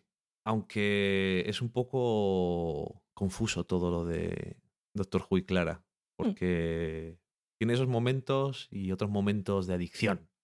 Sí, es un poco adicta. También se parece mucho, es la companion que se parece más al Doctor. A lo mejor sí. Luego tenemos el premio Mónica se declara al mejor momento ternurita. Uy. ¿Qué decimos nosotros aquí?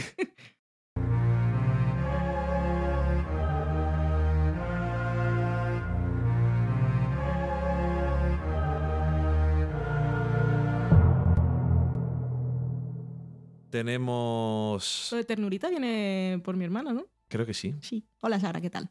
El momento de, de Affair en el que, lo voy a decir como lo diría Valen, en el que Pacey pone algo en la acera para que no se manchen. Sí. Tenemos el momento de Orphan Black con Sestra y sus cosas con los niños. Tan mona. Tenemos el- los momentos entre Mac y Fitz en Shield. Tenemos varios momentos de Mad Men que, como hemos dicho antes, ha sido un año muy emocionante. El momento de Te quiero papá. Eh, la- el momento en el que o escuchamos My Way de Sinatra y el momento en el que Don Draper se siente tan orgulloso de, de Peggy. Y luego también tenemos en Masters of Sex los momentos entre De Paul y Virginia y también los momentos entre Bárbara y Lester. ¿A quién le daría esto aquí el premio? A Mad Men. ¿A cuál?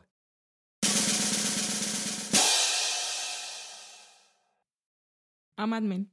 A Mad Men en general de la vida. Mad Men en general de la vida me gusta. Mm. Yo iba a decir solamente uno de ellos, pero bueno, puedes decirles todos si quieres. Mm. Iba a decir el de My Way porque a mí me pareció muy emocionante, pero además me emocioné más porque te estás emocionando tú más todavía. Vamos a dejar de hablar de ello ya para que no te emociones. También tenemos el premio Un episodio de Lost sin flashback de Jack al mejor flashback.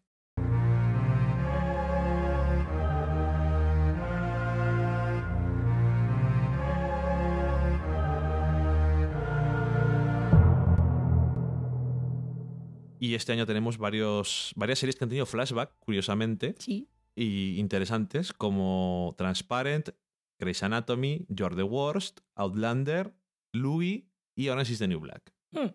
¿Cuál es la que más te gusta a ti?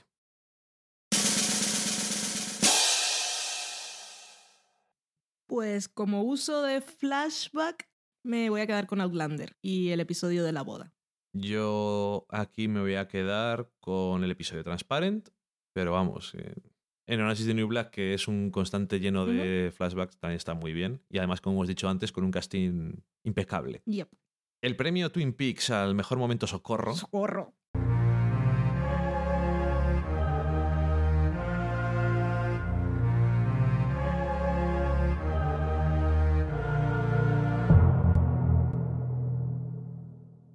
Eh, tenemos la inseminación de Orphan Black. Socorro. Tenemos el momento pezón de Mad Men. Socorro. Tenemos el momento en el que es socorro para Valen de los caballos con pelazo en la cola de, Socorrísimo. de Peaky Blinders. Y el momento en que está el ejército ese de caballos parado cada uno en la puerta de una casa, calle. en una calle, madre mía. Luego tenemos Hannibal con muchos momentos, pero uno de ellos fue una persona dentro de un caballo. Y el momento nariz también, ¿eh? Y el. Sí, socorro. Socorro. El momento de Happy Valley de atropellar. El momento de The Fall en el que tenemos un dame la manita, niña. Socorro. Tenemos el- la primera escena de The Affair. Con el niño. Tenemos también The Fall con la escena en el hotel, en la habitación de Estela. Socorro múltiple. Socorro increyendo. Sí. El momento en The Comeback que la vemos muy cómoda entre tetas. Episodio de la fantasía. Sí. Que están rodando la fantasía. Luego tenemos eh, la violación de Game of Thrones. Y además eso tiene metasocorro con la gente que decían que no era violación. Luego tenemos las cosas de Jessa y sus drogas en Girls. No tanto las drogas como el señor. El señor, el señor de las El drogas. señor, el señor mayor.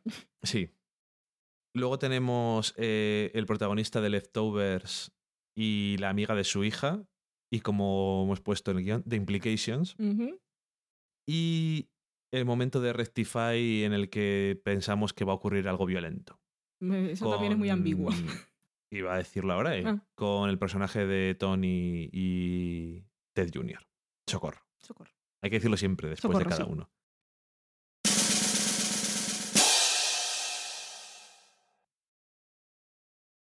Son todos muy socorro.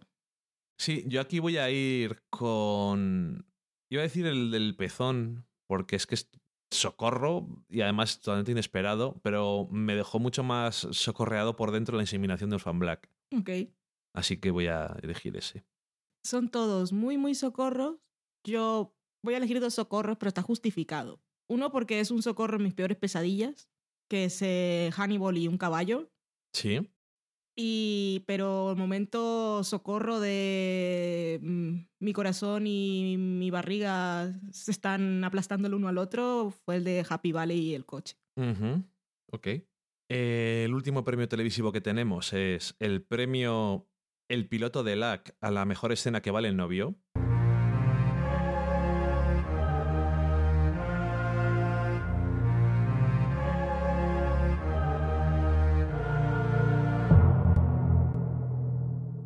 Piloto de LAC Tenemos- porque salen caballos todo el tiempo. todo el tiempo. Happy Valley, que tenía muchos momentos violentos. Peaky Blinders, que tenía muchos momentos violentos y caballos, muchos caballos.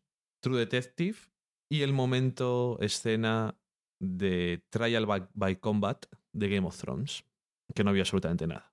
¿Y Esto tú, sería- tú cuál le darías el premio? Esto sería premio a mejor escena de acción, ¿no? Pero no tanto de acción como de violencia. Y... mm, Tú tendrás que decir cuál es la mejor porque yo no la vi. Te diría la de.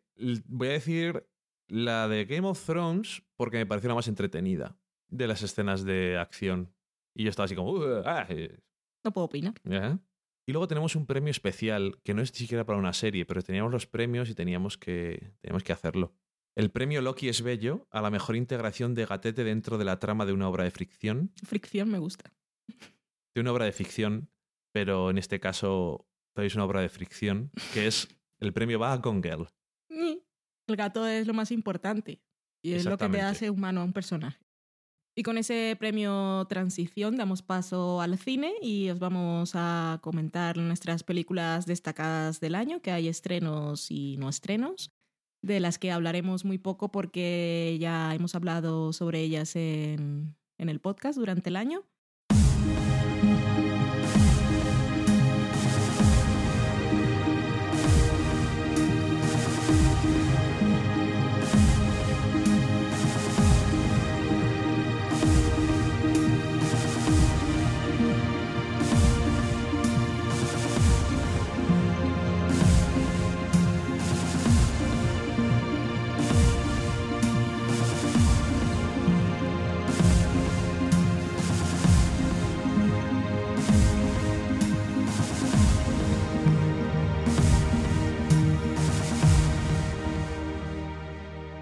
Los estrenos tenemos Boyhood, película que está ahí en la carrera a los Oscar. Esa película que han le han puesto aquí el subtítulo de Momentos de una vida y que a muchos nos ha encantado y a otros no ha parecido para tanto. Sí, no hay mucha gente que haya dicho que la odia, pero hay gente que dice, pues. pues ya Mucha gente que dice en realidad no me está contando una historia, sino que estoy viendo pasar el tiempo, pero bueno.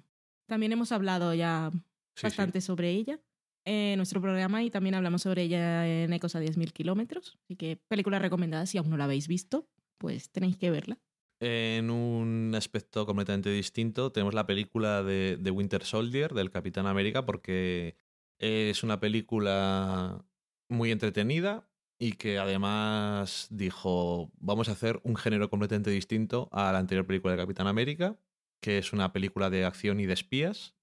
Lo hizo muy bien Y además le dio un poco más de importancia a la viuda, a la viuda negra que en las últimas películas pues no terminaba de cuajar del todo. Y me pareció una cosa muy entretenida. Mm. Me gustó. También destacamos The Lego Movie, que no podía tener una premisa más absurda y yo no esperaba nada de ella, pero fue una película muy entretenida, muy bonita. Everything is awesome y es el mejor Batman de la historia. Eh, una sorpresa, desde luego, porque esta es de esas películas que dices, esto no puede salir bien. Mm. Luego tenemos The Grand Budapest Hotel, que hablamos también hace muy poquito de ella, la última película de Wes Anderson, que es una película en la que no falta el ritmo en ningún momento, tiene personajes chulos y tiene algunas ideas muy curiosas y visualmente es espectacular también y muy simétrica. Es una cosa muy importante.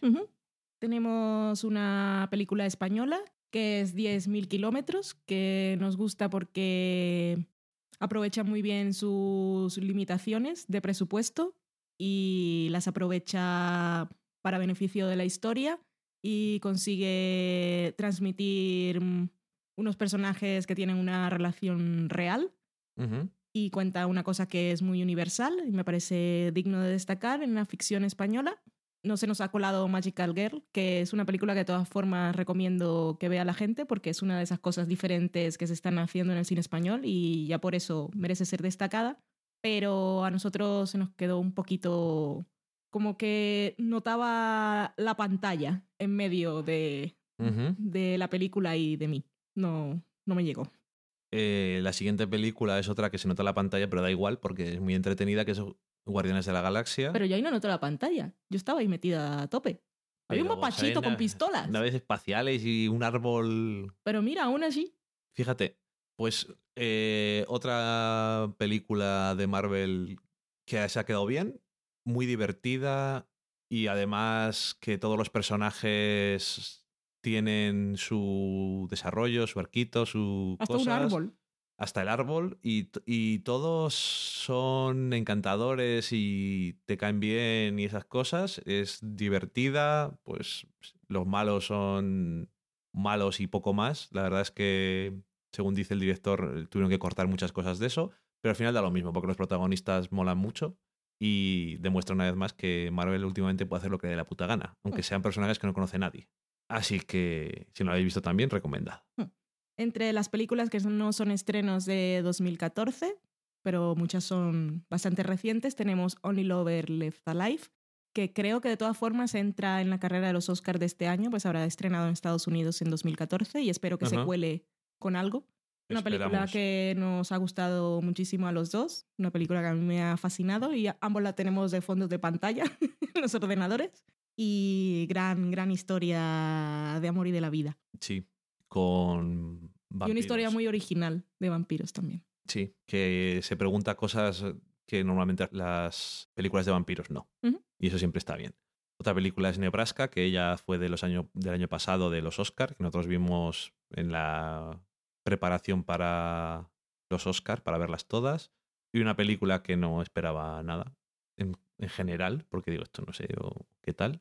Pero la verdad es que me dejó muy fascinado con una historia muy pequeña, muy simple, eh, rodada en blanco y negro y todos los personajes eh, aparecían de verdad y era graciosa a veces, a veces era emocionante y la verdad es que algo que te deja totalmente fascinado viéndola. Es que es complicado de explicar. Tiene esa cualidad de parecer completamente atemporal o que ha aparecido hace mucho tiempo, aunque ocurre en el presente, y muy, muy chula. Es peli. bonita. También se nos cuela por aquí Locke, esa película de la que seguro habéis oído hablar, que transcurre todo el tiempo en un coche y es un señor que va hablando con hermanos libres, el señor Tom Hardy, Ujú. y me parece un gran logro técnico y que logra construir una historia con tensión y presentarte muy bien al personaje solo a través de llamadas telefónicas y su cara, sus reacciones, sus pensamientos y ya está. Y, y no le ponen bozal. Mm.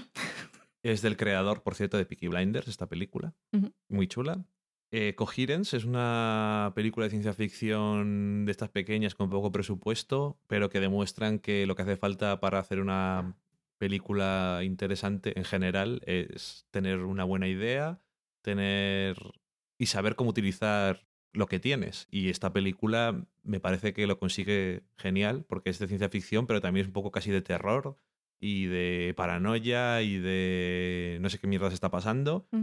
Y te atrapa completamente. Y si no la habéis visto también, porque son de estas películas pequeñas que a veces no se entera uno, y yo creo que merece mucho la pena.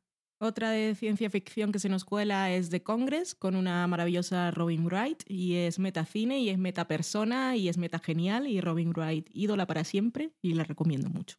Sí.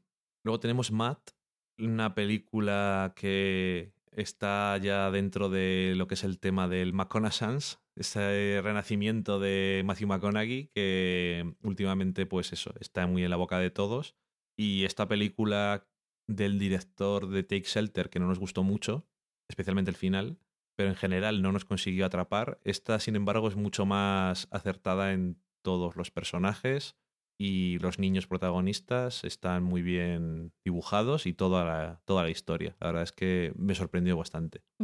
Tenemos también a Frances Ha, otra en blanco y negro, que es una película muy mona, que te deja muy buen rollo, que los personajes son muy honestos y es muy generacional y nos muestra una bonita amistad entre dos chicas. Siempre se agradece. Y no se ve mucho. Luego tenemos Her, que es una peli que, nos, que queríamos que nos gustara más, pero que aún así nos parece muy interesante. Es una película de ciencia ficción de estas de en el futuro próximo, en el que la gente va con pantalones chungos. Y al final a lo mejor le falta así a veces un momentito ahí de emoción o algo así, pero está tan bien pensada y la idea es tan buena y los actores están geniales. Es una película que yo creo que, recomiendo mucho, porque no se parece a nada que se vea últimamente. También mola. Otra de, lo, de la última edición de los Oscars es Dallas Buyers Club. También tenemos ahí al señor McConaughey.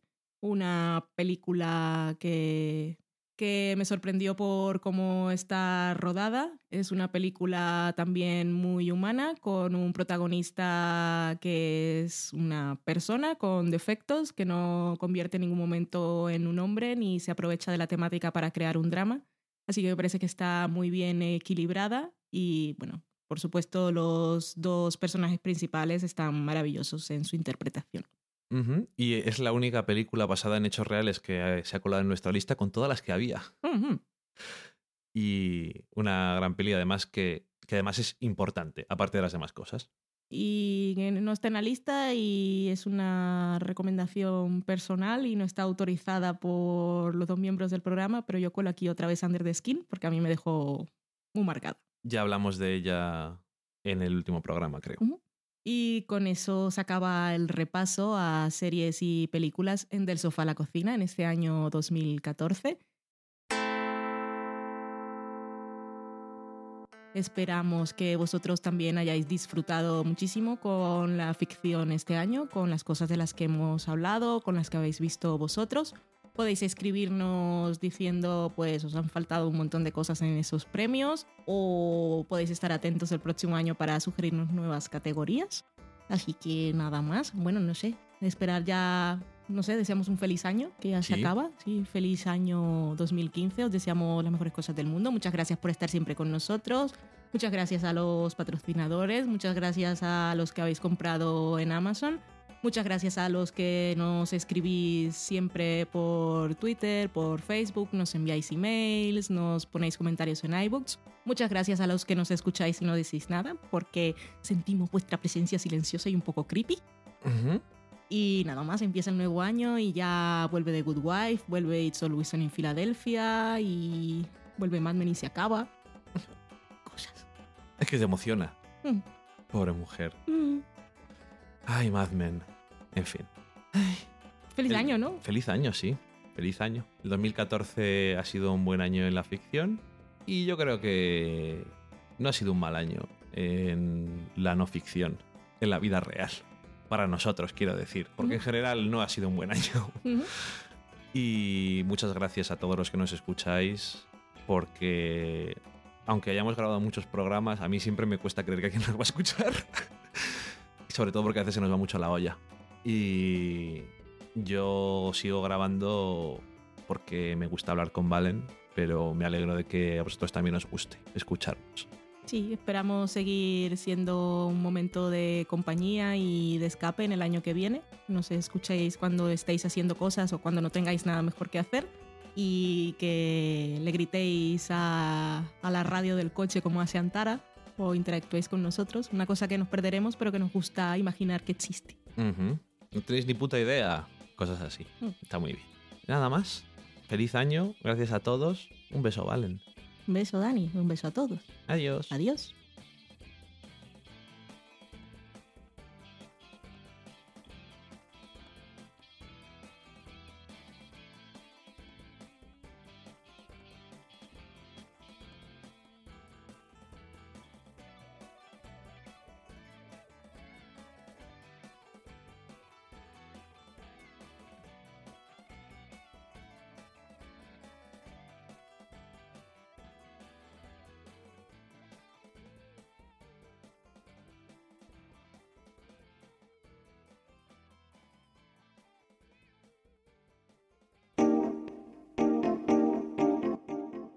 Acabáis de saborear un programa del podcast Del sofá a la cocina. Para prepararlo hemos usado los siguientes ingredientes. Un Dani, una Valen y una licencia Creative Commons, reconocimiento no comercial compartir igual. Cuando tenemos los ingredientes, los picamos muy finos, los dejamos pochando en una sartén y cuando estén caramelizados, los mezclamos con la licencia Creative Commons, que, cuidado, no admite uso comercial de la obra original ni derivadas, que se tienen que distribuir con la misma licencia que la original, siempre citando a los creadores. Después de 10 minutos, condimentamos la mezcla con iTunes, iBooks, Twitter y un poco de Facebook. Si no encontráis las adecuadas en el mercado, buscad el nombre del blog. A continuación, introducimos en el horno y, después de 30 minutos, lo servimos aderezado con música distribuida con licencia Creative Commons a través de Jamendo. Al final del post correspondiente vienen especificadas concretamente. Si tenéis alguna duda con respecto a la receta o a cualquier otra cosa, podéis preguntarnos a través del correo electrónico del sofá a la cocina Buen apetito.